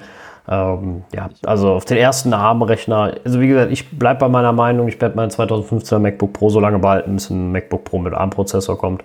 Äh, noch. Mhm. Weil, weil sie haben zwei Jahre angekündigt, die hält so hoffentlich noch. Und äh, sonst würde ich mir ein gutes Boah. Gebrauchtes irgendwo noch schnell äh, holen, aber ansonsten äh, werde ich erstmal dabei bleiben. Ähm, jetzt nicht mehr mit ja. Kaufen. Das hatten wir auch schon genau, ausgiebig drüber gesprochen. Also äh, wer Bedarf hat, ja, ja. Äh, kauft halt eben noch was, aber wer warten kann, der wartet. Das ist so das Typische. Ansonsten sind die Geräte ja momentan super. Ja, ja, das stimmt. Die ne? sind nicht schlecht, haben, das, das will ich kein, gar nicht sagen. Da geht es ja um Nerd-Faktoren. Ne? Dass, dass ich sage, ich will ARM-Prozessor haben. Da geht es nicht darum, weil die schlecht sind. Um Gottes Willen nicht. Ne? Nee, nee. Mhm. Aber ich möchte das auch noch mal gerade einmal betonen.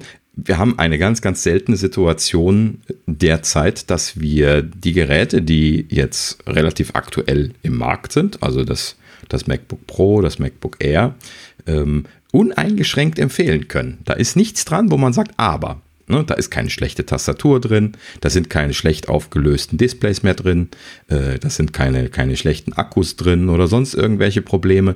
Es ist alles gut. Ja, das ist ganz selten der Fall gewesen in den letzten Jahren, dass wirklich alles gut war irgendwo. Ja, sie, oder? Sie laufen zu stabil. Das ist, äh, man, aber keine Ahnung, ansonsten, nee, wir würde euch sagen. Nee, das stimmt schon.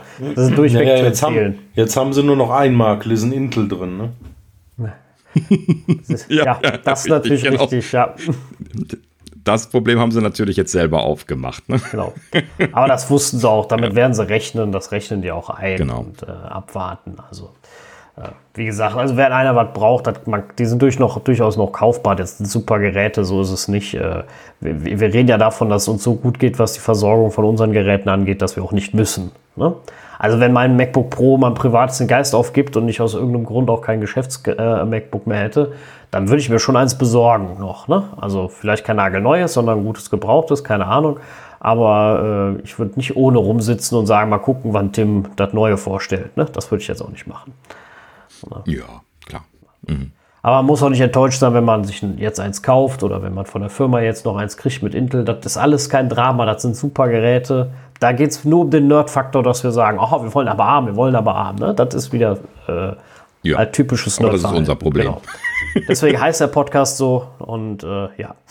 Richtig. ja, aber kommen wir mal noch zum nächsten Thema, was ja damit zusammenhängt. Äh, und zwar, dass die, mhm. ähm, ja, warum eigentlich der Wechsel? Also, äh ja, nur eine kleine Anekdote, ähm, aber sowas tröpfelt jetzt so nach und nach so aus den Quellen, vor allen Dingen bei, bei Intel raus. Da gab es so eine kleine Anekdote, dass wohl, ähm, also in der letzten Zeit nicht nur diese Lieferbar äh, Lieferschwierigkeiten, wo wir schon drüber gesprochen hatten, und auch, dass sie äh, mit diesen Shrinks von ihren äh, von ihrer Fabrikation nicht hinterhergekommen sind, sondern dass Intel wohl auch im Allgemeinen wohl in irgendeiner Art und Weise Qualitätsprobleme mit den Prozessoren gehabt haben muss. Ähm, und hier wurde kolportiert, dass ähm, als die Integration der Skylake-Prozessoren, ich müsste jetzt auch nochmal gucken, welche Generation das genau war, das vergesse ich immer, aber ähm, ja, eine der letzten Generationen, äh, die muss wohl so voll Bugs gewesen sein, dass die Apple Engineers, die das integriert haben, mehr Bugs auf Microcode-Ebene vom Prozessor gefunden haben als die Intel-Ingenieure zusammen. Ja. So, also Apple insgesamt mehr Bugs gefunden als die Apple-Ingenieure selber. So, und das zeugt natürlich schon davon, dass Apple irgend, äh, ähm, äh, Intel irgendwas an seinen Prozessen zu der Zeit total äh, verhunzt hat, geschweige denn äh, nicht ordentlich getestet hat. Ähm, also die, diese Prozessoren, die sind komplex. Ne? Wir sprechen ja hier von, von Milliarden Transistoren mittlerweile. Dass da Fehler entstehen, das ist vollkommen normal. Und dafür gibt es dieses Microcode-System, also so quasi so eine Art Firmware auf Ebene dieser Prozessoren, mit denen man das dann patchen kann und äh, womit sich dann viele dieser Probleme beheben lassen. Ansonsten wäre das überhaupt nicht rentabel, solche Prozessoren herzustellen mehr. Und ähm, äh, darum geht es jetzt hier. Ne? Also dieses, dieses äh, Bugs melden, die dann als äh, entsprechender Patch dann behoben werden muss auf dieser Ebene. Und äh, ist halt eben kein gutes Zeichen. Ne? Genau. Kann ich nachvollziehen, wenn die da äh, erstens schon Ewigkeiten warten müssen auf die Prozessoren, dann zweitens bringen die äh, nicht diese Performance pro Watt, die sie immer großmundig versprochen haben, äh, die sie als Market Leader eigentlich liefern wollen und dann liefern sie auch noch ein bugverhunstes Produkt, so kann man das ja dann quasi mal bezeichnen ähm, zumindest dann zu dem Zeitpunkt. Das kann ja dann noch gefixt werden. Ähm, und was dann wieder Zeit kostet und Aufwand, ne, wenn die äh, Apple Engineers das dann alles aufschreiben und, und reporten müssen. Ähm, ja, das ist halt eben ein elendiger Aufwand und äh, zeichnet ein schlechtes Bild von, von Intel, ne, was leider in der letzten Zeit immer und immer mehr gemacht wird. Also Apple äh, hat, hat sich das äh, mit Sicherheit schon länger überlegt und sie werden da schon lange dran sein, seit sie ihre Prozessoren bauen und mhm. überlegen. Aber das sind halt dann so Sachen, die den ausschlaggebenden Punkt äh, gemacht haben auch. Und sie werden sich damit einen Gefallen getan haben, aus ihrer eigenen Sicht raus. Da bin ich ganz sicher. Also Apple ist nicht derjenige, der sich da ins eigene Fleisch schneidet, um Gottes Willen. Und ähm, das äh, wird Apple sehr zufriedenstellen, das Ganze, bin ich sehr sicher. Ja, im Allgemeinen, das ist einfach das, was die gerne machen. Äh, Vollintegration des gesamten Systems. Man sieht ja, wie, wie perfekt sie das bei den, äh, bei den iPhones und den iPads in den letzten Jahren beherrscht haben.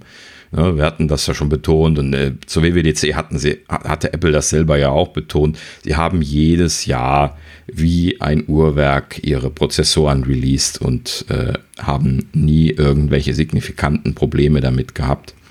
Ähm, und ja, ne, also die Prozessorabteilung, die läuft wirklich wie ein gut geölter Motor und die haut einfach Jahr um Jahr da ihre Prozessoren raus. Und das ist einfach äh, kein Beispiel zu, zu dem, was man halt eben immer von, von Intel hört. Und Dazu haben sie natürlich auch noch Glück mit TSMC auch noch einen sehr verlässlichen Fertigungspartner gefunden zu haben. Und das macht dann letzten Endes dieses runde Bild, was, was, was Apple da momentan hat. Und das werden sie halt eben jetzt auf die Macs anwenden, in dem Sinne, ne, deswegen auch die ganze Gerüchterei am Anfang. Also das ist einfach schon fast auf, also das hat sich schon aufgedrückt, ne, ja, ja, dass genau. das die richtige Richtung das, ist. Genau, das, da hat man lange drauf gewartet und sie haben den Schritt jetzt gemacht und das ist auch Ja. gut so. Ja. Genau. Ja, ansonsten äh, noch eine Info zu, ähm, ja, auch zu den Macs, äh, Apple Silicon Macs, und zwar äh, bestätigt ist, dass es kein Bootcamp geben wird. Mhm. Ich glaube, das hatte Federighi in einem der Interviews, die er, also hat ja irgendwie zwei Interviews, glaube ich, gegeben. Ähm, ich meine, in einem davon hatte er das erwähnt, dass ähm, ja, es halt eben keine native äh, Alternativ-Boot-Lösung mehr geben wird. Also die Macs werden in der nächsten Zeit äh, nur äh, macOS booten und äh, die Lösung für alternative Systeme wäre die Virtualisierung. So war die Aussage dazu. Und ähm, ja, in, in dem entsprechenden WWDC-Talk, da hatten wir ja auch dann letztes Mal schon ein bisschen drüber gesprochen, ähm, wurde das ja auch so angesprochen. Ne? Also es gibt keine alternative Bootmöglichkeit, ähm, außer eben nach macOS rein. Der, das Bootsystem ist ja sowieso im Prinzip angelehnt an, äh, an die iOS-Schiene, ähm, erlaubt allerdings etwas mehr hinten drin. Also man kann äh, die Sicherheit äh, äh, System Integrity Protection abschalten, man kann äh, unterschiedliche Versionen von Betriebssystemen, also vom, von macOS installieren. Äh, mehr wurde da in dem Talk nicht drauf eingegangen. Ähm, und ähm, ja, viel mehr wurde dann auch nicht dazu gesagt, aber äh, letzten Endes also äh, ein schönes, äh, modernes System. Verwendet auch gar nicht mehr das EFI-System, was die Intel Macs zum Booten hatten. Ne? EFI ist ja so quasi der Nachfolger des, des BIOS gewesen, falls der ein oder Ja. andere den, den Ausdruck noch kennt. Äh, EFI war dann die moderne Version davon für die x86-Prozessoren. Ähm, und äh, das äh, ja, wurde ja jetzt dann von den Intel Macs verwendet und jetzt sind sie quasi auf äh, die äh, iBoot Bootchain rüber. Also sie starten mit iBoot, äh, haben dann äh, ihre entsprechende Hardware Chain, die dann da auch mit Hardware äh, Schlüsselverifikation und so weiter arbeitet und die dann äh, entsprechend dann ein macOS durchbootet. Ja. Also es wird Aber keine das, Einschränkungen geben, was, was den Mac angeht. Ne? Also es ist nicht so, dass wir ein großen, großes iPad kriegen oder sowas. Nee, es, es bleibt schon noch so offen, dass man, äh, dass man äh, dran rumfummeln kann quasi. Ne? Also man kann äh, eben die System Integrity Protection abschalten und äh, auf das Betriebssystem zugreifen, was ja standardmäßig eben jetzt schon seit einiger Zeit ja eben mit SIP eigentlich abgesichert ist. Ähm, und äh, man kann auch immer noch unterschiedliche äh, OS-Versionen installieren und auch parallel installieren. Das wurde auch in dem Talk nochmal explizit äh, erwähnt, äh, was ja bei iOS bisher nicht vorgesehen ist. Ne? Vielleicht, vielleicht übrigens ist da auch noch eine Hoffnung, dass das auch mal auf iOS rüber migriert. ne? Würde ich auch gerne mal machen, als Entwickler da mal so eine Beta parallel Ja, das wäre super. Ja. Ja, das wäre schön. Aber diese, diese Problematik, dass kein Bootcamp installiert werden muss, ähm, sehe ich jetzt nicht so wirklich als Problem, weil es gibt halt die alternative Lösung. Ich setze seit 2009 Windows immer ein auf dem Mac und das hat von Anfang an wirklich sehr gut mit Parallels funktioniert. Also es gibt eigentlich keinen Nachteil dadurch. Hm. Also es gibt schon noch so ein, zwei Use Cases, die ich jetzt selber auch nicht, nicht äh, persönlich erfahren habe, aber es geht halt eben gerade bei Spielen wird immer wieder Argumentation angeführt, dass das halt eben nativ nach Windows das ist schneller, ja, die natürlich. einzige sinnvolle Lösung ist, wie man diese Spiele dann spielen kann, wenn es sie für den Mac nicht gibt. Ähm, Und das ist natürlich dann damit vorbei, weil in der Virtualisierung werden die Spiele einfach performancemäßig wahrscheinlich nicht das Level erreichen, dass das dann äh, vergleichbar wäre. Und äh, traditionell sind ja jetzt auch die Grafikkarten bei den Macs auch nicht so stark gewesen, dass das im Spielesektor so ist, dass das jetzt irgendwie dann abgefedert werden könnte in der Virtualisierung oder so. Im Gegenteil. Ne? Ja. Und dann äh, ist es halt eben ungünstig. Ja, aber das ist halt eben jetzt eine Nische. Äh, ich kann nachvollziehen, dass sie, äh, und das ist das einzige Problem, was, was übrig bleibt. Ne? Alles andere ist quasi behandelt worden in dieser Transition oder wird behandelt. Ne? Siehe Rosetta und äh, äh, halt eben jetzt dann ihre neue Virtualisierungsschicht, die sie ja demonstriert hatten, wo, wo Parallels schon drauf lief. Ähm, das, das werden sie schon alles ganz ordentlich machen und das wird auch bestimmt ordentliche Performance schaffen. Äh, sie haben das ja alles auch ziemlich äh, selbstbewusst gesagt. Ne? Das muss man auch nochmal, wenn man darüber reflektiert, wie sie das alles gesagt haben, auch nochmal bemerken. Sie haben das schon alles ziemlich selbstbewusst gesagt. Ne? Ja, ja, also sie scheinen sich schon dessen klar zu sein, dass das kein Problem sein wird, performancemäßig. Das denke ich auch. Also Apple ähm, ne, ist ja in der Sache immer allgemein schon immer sehr selbstbewusst und ich denke, sie werden das schon vernünftig machen. Und äh, ja, ich mache mir da keine riesigen Sorgen eigentlich, was das Thema angeht. Genau. Und für den Sonderfall, dass man wirklich äh, Spiele spielen möchte und man braucht ein leistungsfähiges System, muss man dann jetzt an der Stelle sagen, okay, das ist jetzt nicht der Haupt-Use-Case für Mac-User, äh, für ein MacBook Air erst recht nicht, für ein MacBook Pro vielleicht so gerade, aber auch nicht wirklich. Und dann für ein, für ein iMac oder ein iMac Pro oder sowas, hm, naja, wie viel Prozent sind das dann effektiv? Ja, ja, ne? da, ich glaube, da fällt nicht viel weg. Also die große, die große Gamerschaft hat der Mac nicht gefunden, von daher können sie das ohne Probleme machen. Äh, Überhaupt gar kein Thema. Nee, das, ist, das ist schon alles richtig. Ja. Werden wir wahrscheinlich nicht bekommen, aber natürlich wird mich da immer mal wieder mal irgendwie eine Zahl interessieren. Fände ich ja mal lustig Ja, zu sehen, wie viele Leute äh, nativ äh, Windows booten regelmäßig. Ne? Nicht mal so nur so zum Ausprobieren oder so. Das habe ich auch mal gemacht. Aber ich habe das zum Beispiel schon seit Jahren überhaupt nicht mehr installiert. Nee, ich auch nicht. Katastrophal. B- Blödsinn. Nee, nee. Aber gut, eine Zahl kriegen wir nicht dazu. Das wird nicht passieren. Nee, leider nicht. Mhm. Na gut. Sonst äh, gab es Ja. äh, zum Thema Apple Services äh, ein bisschen äh, News. äh, da wollen wir uns jetzt nicht äh, so lange dran aufhalten, nur zur, zur, zur Info. Ja. Die New York Times und der Guardian sind ausgestiegen bei Apple News. Das scheint schon wegzubröckeln, bevor es zu uns überhaupt rüberkommt. Ich glaube, ich glaub, es ist gar nicht geplant, dass es zu uns rüberkommt. Ja, also es äh, wäre zu befürchten, wenn man das jetzt so sieht. Ähm, ja, äh, naja, also gut, um jetzt mal darauf einzugehen, also es scheint wohl nicht die Reichweite erzeugt zu haben, die sich die Verlage vorgestellt haben, weil das ist meistens dann der Grund, warum die Verlage aussteigen. Denn, ähm, beziehungsweise vielleicht auch nicht die Monetarisierungsziele damit erreicht zu haben, denn das kommt natürlich auch dazu, die müssen ja dann irgendwie Geld damit verdienen. Ähm, und äh, da gab es ja dann, wenn ich das richtig in Erinnerung habe, die Möglichkeit entweder, dass Werbebanner liefen in News oder dass halt eben die äh, Bezahlgeschichten gemacht worden sind. Also man konnte ja News abonnieren. Ne? Das gab es ja hier nie, aber äh, ich habe auch keine Details mehr im Kopf, aber man konnte das halt eben abonnieren, so wie Arcade und so. Letzten Endes. Und ähm, ja, Ja, also scheint, scheint nicht so zu laufen. Kein Wunder, wie gesagt, auf zwei Länder oder was, drei oder sowas beschränkt. Äh, ja, was soll da groß passieren? Und äh, die News-Sparte hat sowieso ein Problem, was die Monetarisierung angeht. Und äh, ja, da scheinen sie, äh, scheinen sie die ersten zu verlieren. Bleibt abzuwarten, ob das äh, dann ganz stirbt irgendwann. Aber erstmal sind zwei große Namen weg.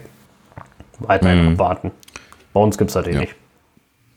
Ja, für Deutschland ist das vielleicht, also, naja, hier gibt es auch starke Blätter, aber ne, die, die New York Times ist ja schon eine Hausnummer. Ne? Ja, ja, die, klar. Das ist, das ist so ein Leitblatt bei denen, wenn die da aussteigen, dann ist die Befürchtung nahe, dass viele aussteigen. Da bin ich jetzt mal gespannt drauf, Ja. ob äh, das nicht so weitergehen wird, dass die also dann so einen Massenausstieg sehen werden und dann ist es natürlich auch sehr schnell vorbei. Äh, ja, muss man mal abwarten. Äh, kann man ja mit Distanz sehen. Es ist ja, wie gesagt, bei uns noch nicht mal gerüchtet, dass es starten soll. Ich vermute, dass das auch gar nicht mehr passieren wird. Ja, ja. Eben jetzt aufgrund genau dieser Entwicklung. Ähm, ja, beobachten das mal weiter. Ähm, was mich an der Stelle interessiert hatte, ich weiß nicht, ob ihr das mitbekommen hattet, sie hatten ja angekündigt, dass sie Wahlberichterstattung jetzt machen, unparteiische Wahlberichterstattung hatten sie eben betont, weil es ja in Amerika äh, immer wieder so ein bisschen Diskussion um Bias gibt in der letzten Zeit, auch bei den Medien. Und ähm, ja, habe ich auch nicht weiter verfolgt. Ich habe das auch nicht gesehen. Ähm, müsste ich vielleicht nochmal explizit reingucken in die englische Version. Ähm, aber ja, also sie scheinen sich da ja zumindest die Mühe gemacht zu haben, ein Redaktionsteam hingesetzt zu haben und dann dort äh, äh, ja, halt eben äh, zumindest die Dinge aufzubereiten, wie sie das ja auch äh, für andere Bereiche wie den App Store zum Beispiel ja auch redaktionell machen. Ja, also, ja. wie gesagt, ein Dienst, der mir eh unwichtig ist, weil gibt es hier nicht. Ja. Ja, gut. Von, so viel dazu. Von den einen, die kündigen zu dem anderen Service, wo Apple kündigt. Und zwar äh, Apple kündigt mhm. Apple Arcade-Verträge, äh, also nicht mit den, mit den mhm. Nutzern natürlich, sondern äh, mit, mit Studios wohl. Äh, ja, aus ähnlichen Gründen wahrscheinlich äh, aus der Sicht, dass Apple hat, also dass die einfach nicht angekommen sind, die Spiele, dass da einfach äh, wahrscheinlich das nicht gelaufen ist in der Hinsicht. Und ja, gab es da irgendwie Hintergründe? Nee, leider, zu? leider also, nicht viele große Infos. Also es waren wohl, also auch mhm. nicht was und welche, sondern äh, einfach nur, dass das wohl, da wohl einige aufgelöst worden sind. Und äh, ja, mhm. dass es da Veränderungen gab oder geben soll bleibt abzuwarten, was Apple da jetzt äh, macht. Es ist natürlich auch ein ganz neues Projekt noch, Arcade, ne? Äh, darf man immer nicht vergessen. Mhm. Das ist ja noch recht neu, weitreichend im Gegensatz zu Apple News und ähm, ein gutes Grundprinzip, wenn man es genau nimmt. Äh, ja, bleibt abzuwarten, was da, äh, was daraus wird. Genau. Lassen sich nur zwei Schlüsse draus ziehen, ähm, einen harmlosen und einen schlimmeren. Äh, der harmlose zuerst, sie haben einfach Underperformer rausgeschmissen was ich mir gut vorstellen kann, dass sie das einfach regulär machen. Sie haben ja Verträge mit denen äh, gesigned und also ich habe jetzt nicht gesehen, was sie rausgeschmissen haben. Ich bin ja gar kein Arcade-Abonnent, weil ich komme einfach gar nicht dazu, so viel zu spielen. Ähm, aber äh, ne, also könnte ich mir gut vorstellen. Ne, da wird einfach so eine äh, Nutzungsliste äh, gemacht und die, die Leute, die am untersten Ende sind, die äh, schmeißt man raus und dafür nimmt man neue. Ja, ja, klar. Ne? Damit hat man eine Chance, dass man bessere reinbekommt. Das ist gar nicht so unrealistisch, wenn man das als Business macht, weil man möchte ja die besten Titel haben. Ne? Also nimmt man die schlechtesten raus. Ähm, so, also das, das muss gar nicht mal schlecht sein. Es kann aber auch, das wäre die andere Alternative, schon bedeuten, dass sie äh, nicht so viel Umsatz generieren, wie sie eigentlich gerne hätten. Vielleicht etwas mehr kalkuliert hatten, als sie bekommen haben an Abonnenten und dass sie dementsprechend jetzt ihre Investitionen kürzen müssen.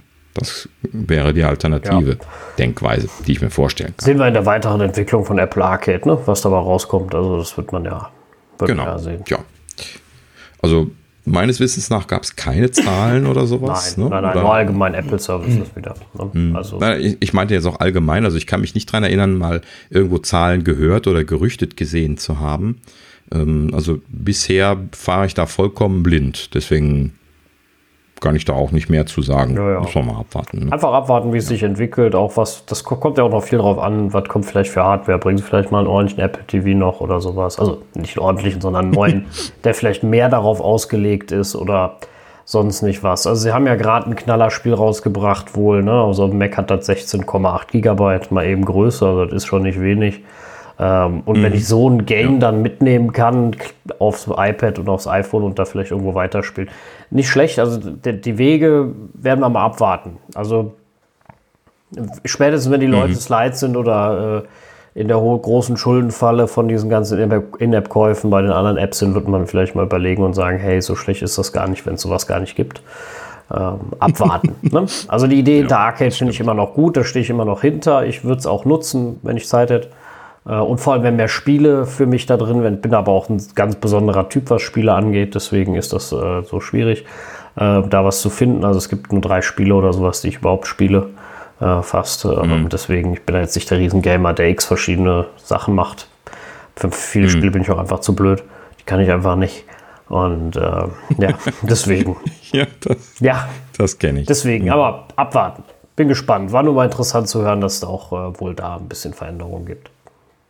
Mhm, genau. Ja, vom einen Service zum anderen. Gehört das noch zu Service? Ich weiß es nicht. Äh, Apple-Karten. Ja.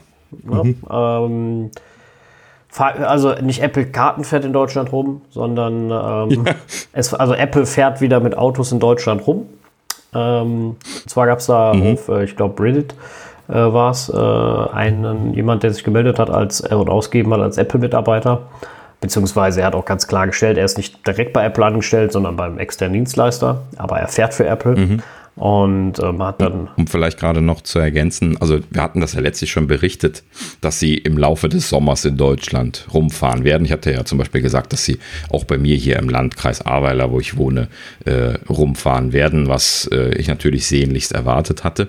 Und wir hatten auch schon spekuliert, dass sie äh, ja scheinbar da jetzt irgendwie wieder in die Pötte gekommen. Ja, genau. So, und jetzt äh, dieser Leak, der da jetzt da ist, wo, wo jemand berichtet, der spricht halt eben jetzt quasi darüber, dass die angefangen haben zu fahren und was sie da tun. Genau, ne? der hat halt äh, einfach ja. mal angegeben, also Auto, diese Autos lösen alle fünf Meter aus und machen Bilder, äh, um mal die Technik da, äh, also ein bisschen Verständnis zu haben. Sie fahren mhm. ähm, am, am Tag meist, also nicht direkt morgens, nicht direkt abends, 30 Grad äh, Sonneneinstrahlung. Ähm, äh, äh, muss es Müssen haben, Sie mindestens genau, haben. damit es nicht mhm. äh, blöd in die Kamera leuchtet und so, genau. Ne?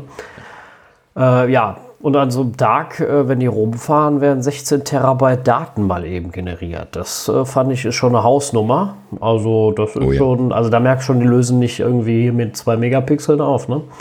Also das mhm. ist schon sehr, sehr ordentlich. Sie nutzen ein spezielles ja, iPad wohl. Ja da werden ja auch noch die LIDAR-Daten dabei sein. Ne? Also das wurde jetzt nicht explizit erwähnt, aber neben den Kameras haben diese Türme ja auch immer noch so einen LIDAR-Scanner oben drauf gehabt, womit die dann auch die 3D-Daten erfassen. Also ja, ja, das, das wird halt eben alles in allem schon ja, es ist ordentlich, schon ordentlich Daten generieren. Daten, ne? äh, sie nutzen wohl ein spezielles iPad, um ähm, also es gibt immer zwei, zwei Passagiere im, im Auto der eine, der fährt, logischerweise. und mhm. ähm, auch wenn schon mal spekuliert wird, Apple macht selbstfahrende Autos, ist es noch nicht fertig. äh, nein, Spaß. nicht das Haus aufmachen.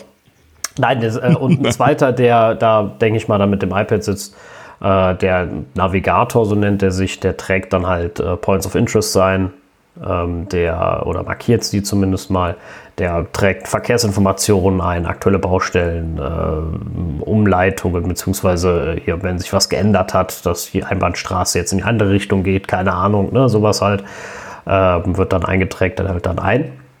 Ne? Dafür ist der zuständig. Das wäre beim Fahren alleine noch ein bisschen schwierig sonst. Und äh, mhm. ja. Ja, und was ähm, ich hoffnungsvoll fand, finde, ist, äh, dass sie wohl äh, sich geeinigt haben mit dem deutschen Datenschutz, was, was den ganzen, die ganze Vermessung angeht. Ja, genau. Da hatte man ja in der letzten Zeit gehört, dass sie äh, in äh, Diskussionen mit den Datenschützern gewesen sind. Und da gab es ja immer wieder Gerüchte, dass es, äh, Gerüchte, dass es dort gar nicht so gut lief und dass deswegen die, die neueren Maps-Ansätze wie diese hochauflösenden Karten und das Lookaround äh, überhaupt nicht nach Deutschland kämen. Und deswegen freut mich das natürlich sehr, seitdem wir das schon gehört hatten, dass sie hier wieder rumfahren, weil sie sich ja scheinbar mit dem Datenschutz äh, geeinigt zu haben scheinen. Und ähm, ja, es wurde irgendwie so ganz leicht angesprochen auch. Ne? Also es gäbe da wohl jetzt irgendwie in Zukunft eine Möglichkeit, äh, äh, eine, eine, Kontaktstelle bei, bei Apple, wo man sich dann melden und äh, seine Sorgen äh, äh, weitergeben könnte und das würde ja. halt eben dann entsprechend angeschaut und ähnlich wie damals bei Google äh, Google Street View quasi, ne? da konnten sie auch schreiben, sagen, verpixelt mein mhm. Haus. Was der Unterschied war, glaube ich, ist, also Google Street View hat gesagt, schreib uns und beweis, dass das dein Haus ist und dann nehmen wir das raus. Bei Apple, das stand da nämlich, da soll es eine gute Begründung sein, damit das rausgenommen wird. Also sie scheinen das dann nicht so einfach, ihre Daten zu verunstalten, sondern du brauchst eine vernünftige Begründung, warum das rausgenommen werden soll. Ähm, also ähnlich, mhm. sage ich jetzt mal, wie beim App Store, wird das nicht so simpel einfach und sag, hier ist mein Haus, ich will das, weil ich kenne jetzt die hundertprozentige Rechtsgrundlage auch nicht, aber das, was damals bei Street View so durch, äh, durchs Netz geisterte, gibt es da keine rechtliche Grundlage für, dass du das rauszunehmen hast, weil die Bilder von genau. öffentlichem Raum gemacht wurden. Es betritt ja niemand dein Grundstück. Ähm, und du hast natürlich das Recht dazu, dich, zu, dich verfremden zu lassen, sollst du selbst drauf sein. Das machen sie ja auch, Gesichter verfremden. Mhm. Ähm, aber dein Haus der Stehende steht im öffentlichen Raum, wenn der da Bilder machen will, ist das sein gutes Recht. So doof das halt vielleicht auch ist, wenn man das jetzt mal genau nimmt. Ne? Wenn hier jetzt ständig einer mit der Kamera steht, finde ich das jetzt auch nicht witzig. So wie das bei den Prominenten ja manchmal ist. Ne? Die können sich da ja auch nicht wehren. Äh, und ähnlich ist das äh, da ja auch. Die fahren halt, ja. Ja, also die, die Prominenten, die können, die haben ja schon das Recht am eigenen Bild. Ähm, das, das ist nochmal was anderes. Ja, das aber äh, es geht ja hier um äh, Nutzaufnahmen. Ne? Also von öffentlichem Grund darf ich halt eben entweder für die private Nutzung oder für die äh, allgemeine öffentliche Nutzung kann ich eigentlich Aufnahmen machen, so viel ich möchte, solange die Privatsphäre der einzelnen Personen gewahrt ist, was also bedeutet, dass zum Beispiel eben die Gesichter ausgepixelt sind. Das ist ja so, als wenn ich ähm, durch die Hohe Straße gegen Köln und finde ein Gebäude schön, da kann ich da ein Bild von machen. Und äh, genau, keiner kann mir da aufs Dach steigen, was ja auch richtig ist, weil das ist ein öffentliches also ein öffentliches Gelände, wo ich stehe. Ich betrete da kein Privatgrundstück, das wäre natürlich dann erstmal nicht erlaubt. Aber dann, äh, das macht Apple ja auch nicht. Von daher gibt es da erstmal rechtlich genau. nichts, wo du sagen kannst, ich will aber nicht, weil und äh, ja.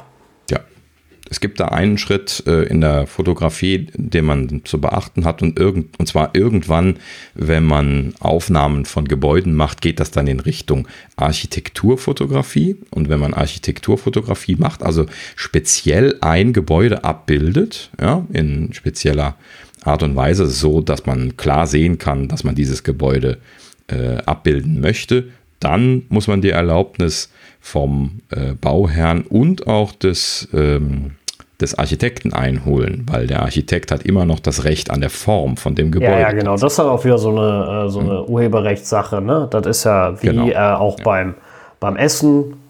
Gibt, kennt ja jeder, Leute posten ja Essen. Und wenn man, das ist jetzt kein Witz, da gab es schon Klagen, wenn man in gewissen Restaurants, klar, meist jetzt nicht gerade bei McDonalds, sondern äh, bei so Sternesachen, wo dann ist das quasi, gilt das als Kunstwerk und das darfst du nicht einfach vervielfältigen. Darfst du nicht mhm. einfach ein Bild von machen, weil du nicht das Recht äh, hast äh, daran. Also da, da, da, ist ja das, der ja. deutsche Schutz, äh, Datenschutz immer manchmal sehr, sehr schwierig und äh, ja. Wobei das natürlich wie so üblich zwei Seiten hat. Äh, auf der einen Seite stimmt das natürlich. Im Prinzip wäre der, der Koch, der das gezaubert hat, dementsprechend natürlich auch der Rechteinhaber von diesem Kunstwerk und hätte dementsprechend auch die Rechte an der Abbildung. Aber wenn ich mich jetzt weigere, dass die Leute sowas auf Social Media posten, dann habe ich echt Social Media nicht verstanden. Ja, ja, ne? also das also, ist auch gleichzeitig, das ist aber dasselbe Prinzip wie bei diesen ganzen Gaming-Videos. Du darfst rein rechtlich diese Videos, gar, diese Spiele gar nicht abfilmen, was sie immer alle machen, weil, weil du kein Recht an der, an der öffentlichen Ausstrahlung dieser, dieser, äh, dieser ja, Umsetzung aus der Software hast. Ne? Äh, aber es interessiert mhm. einfach niemanden, weil es auch gleichzeitig Werbung ist. Ne? Wer würde denn äh, kostenfreie Werbung ne, für ein Spiel äh, mhm. einstampfen? Das ist ja behämmert. Das macht ja niemand. Ne? Also wo, wo, kein, äh, wo kein Richter, da kein Henker. Ne? Das ist, äh, ja. ist immer so die Sache. Ne? Also in dem Fall bin ich mal gespannt, wie sie sich bei Apple Karten geeinigt haben. Das wird, äh, ich bin froh, dass sie fahren. Mal abwarten, was genau. kommt. Hoffentlich kommt es schnell. Also genau. ich äh, wünsche stand, mir echt, dass ich da viel. Stand auch noch da, iOS 14.1 soll es in Deutschland kommen. Ah. Ähm, Sehr schön. Das wäre ja im Dezember, Januar, so ja. um den Dreh. Ich bin gespannt. Mhm. Also, ich glaube es ehrlich gesagt nicht, mhm. aber ich bin froh, wenn es kommt. Aber ja. mal abwarten. Ich finde immer schön, wenn man sowas hat, wo man dann sagen, äh, mit 14.1 auch sagen kann: Ha, ist gekommen oder Ha, Aha. ist nicht gekommen. Genau. Also, finde ich mhm. immer ganz spannend. äh, also, abwarten. Sehr schön. Ja. Mhm. Ja. Äh, ja zu, zu einem ganz anderen Thema. ähm, wollten wir nur mal kurz anreißen, weil wir in der letzten Zeit ja intensiv über Facebook gesprochen hatten. Ich glaube, wir hatten auch in der äh, letzten Zeit das ein oder andere Mal angerissen, dass es da in Amerika momentan gerade so ein bisschen was äh, seltsam zugeht. ähm, und dass äh, der, der liebe äh, Präsident sich da dem Social Media äh, Companies nicht unbedingt freundlich gegenüber verhält. Äh, vor allen Dingen Twitter gegenüber, die anfingen, seine äh, off offensichtlichen Lügen. Nur, als, wenn, nur, äh, nur, wenn sie nicht mehr das veröffentlichen, was er so für einen Blödsinn erzählt. Dann findet er die doof. Ansonsten ja, sind die Moment, also okay. Sie, äh, das, sie haben es ja nicht weggenommen. Das ist das Wesentliche, was man betonen muss. Ne? Sie haben nur einen Marker drun drunter gemacht ähm, äh, ähm, äh, bezüglich dieser Aussage stimmt so nicht. Sie können hier die Details nachlesen. Und dann haben sie da die Fakten zusammengetragen. Äh, das war sogar noch etwas vorsichtiger formuliert. Ich müsste es nochmal nachgucken. Ich sehe das selber nicht, weil ich einen Third-Party-Client benutze und sie machen das nur bei ihren eigenen Clients drunter. Ähm, aber sie machen halt eben, wenn sie offensichtliche Falschaussagen sehen, ähm, dann äh, und besonders bei Themen, die äh, ähm, äh, mit, mit Gewalt oder körperlicher Unversehrtheit zu tun hat, dann gehen sie halt eben hin und machen diese Einblendung. Sie nehmen das nicht weg, vor allen Dingen beim Präsidenten haben sie gesagt, nehmen Sie es nicht weg, damit der Diskurs nicht abgebrochen wird, aber sie gehen hin und sagen, Leute, das ist falsch. Ja, ja, so. genau. Ne? Also da soll, das soll der allgemein, allgemein Fake News mit äh, unter, unterdrückt werden. Ne? Die, das ist ja ein allgemeines ja. Problem im Internet, mal ohne, äh, ohne Donald Trump oder sowas. Ne? Das ist ja ein allgemeines ja, genau. Problem. Aber äh, ja, also Donald hat ja jetzt, äh, habe ich eine schöne, schöne Zahl zugehört, über 60.000 äh, nachgewiesene Falschaussagen seit seinem Amtsantritt auf äh, Social-Media-Kanälen verteilt. Ja, also ich, ich, möchte ja jetzt auf was hinaus. Ähm, und letzten Endes also sehr offensichtliche Falschaussagen auch sehr oft, die man objektiv sehr leicht nachprüfen kann. So, und das, das ist halt eben äh, wohl dokumentiertes Phänomen, aber das ist halt eben die Art und Weise, äh, wie äh, von, von diesen Leuten gearbeitet wird. Das ist ja jetzt nicht nur Donald Trump, aber, Trump, aber als Beispiel, äh, weil es jetzt gleich bei Facebook darum geht. Ähm, und ähm, so, Twitter hat das also gemacht. Die haben dann sich da den, den Zorn äh, von The Donald einge, äh, eingeheimst, äh, zugezogen und dementsprechend dann da jetzt äh, rechtlich äh, äh, sind sie dann in eine Grauzone jetzt verfrachtet worden, wo man sie dann mal leichter verklagen kann. Das ist nochmal ein anderes Thema, wo wir jetzt gar nicht drauf eingehen wollen, weil es auch im Detail gerade nicht wiedergeben kann. Aber ähm, es gibt auf jeden Fall Gegenwind. Und ähm, im Gegenzug dazu, also während Twitter eher äh, anfing, die Fahne hochzuhalten und zu sagen, hier freie Plattform, aber äh, wir können nicht alles durchgehen lassen, wir müssen einfach irgendwo einen Punkt machen. Und äh, wir sehen bei manchen Tweets von Donald Trump dieses Problem äh, erreicht und deswegen markieren wir die und dokumentieren das. Und da haben sie jetzt ein Team für, was sich darum kümmert und so weiter. So, und das, das ist ja sehr, sehr positiv aufgeschnappt worden, jetzt mal von Donald abgesehen. Ja, und ähm, letzten Endes ähm, ist das also eine schöne Sache, weil es geht ja, wie gesagt, nur um objektive Recherche und den Leuten das mitzuteilen. Hier könnt ihr das mal nachlesen.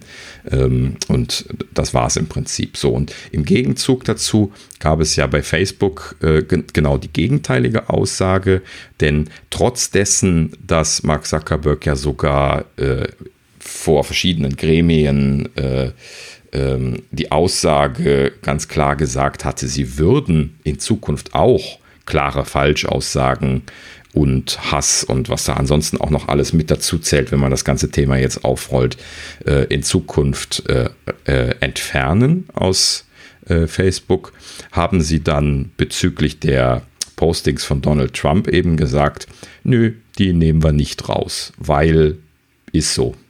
Und das war das Problem. Äh, Mark Zuckerberg hat äh, einfach diese Entscheidung getroffen äh, äh und ja, hat sich damit äh, nicht unbedingt äh, viele Freunde gemacht, vor allen Dingen auch in-house. Ne? Es hat einige Bewegungen in-house gegeben, wo es Walkouts gab, also quasi Demonstrationen auf den äh, auf den Campusanlagen von Facebook. Es hat äh, offene Briefe gegeben. Äh, Mark Zuckerberg hat sehr stur und äh, nicht diskutierenswillig darauf reagiert und äh, das Ganze drehte sich dann also sukzessive in so einer Spirale nach oben, die nicht gut für so eine Firma in der Regel ist. Ähm, aber er scheint da sehr entschieden zu sein, dort keine Bewegung äh, äh, in diese Richtung zu machen, so wie Twitter das jetzt bisher gemacht hat, obwohl das vorher versprochen worden war. Das ist das Spannende daran. Ne? Und ähm, ja, jetzt die, die letzte Eskalationsstufe ist tatsächlich gewesen, und da fängt es natürlich an, äh, auch zu schmerzen bei Facebook, dass die Werbekunden angefangen haben, Facebook zu boykottieren. Und das muss man jetzt mal einen Augenblick sacken lassen, denn das sind die Leute, die wirklich das Geld bringen. Ja, Frage ist halt, ja. äh, wie viele. Ne? Also welche, also klar, Coca-Cola zum Beispiel war dabei, das hatte ich irgendwo gelesen. Das ist mit Sicherheit kein, kein mhm. kleiner Werbekunde. Ähm, aber ne, also es wäre mal interessant zu sehen, wie sehr schmerzt es Facebook am Ende, weil sie verdienen halt dadurch viel Geld. Und äh, ja, bleibt, mhm. bleibt abzuwarten. An sich eine gute Sache. Man sollte äh, Facebook so wenig wie möglich unterstützen, was sowas angeht.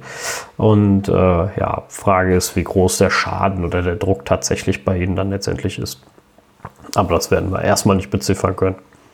Aber grundsätzlich ist es, ist es ja schon mal gut, dass die Firmen ähm, ja ein bisschen dagegen halten, weil sowohl Donald Trump als auch vielleicht andere. Ähm, das ist ja schon, schon, geht ja schon ganz stark in die Richtung Propaganda. Und das ist einfach Verbreitung von Lügen. Und da genau. müssen mhm. eigentlich alle gemeinschaftlich dran arbeiten, dass das äh, nicht mehr passiert.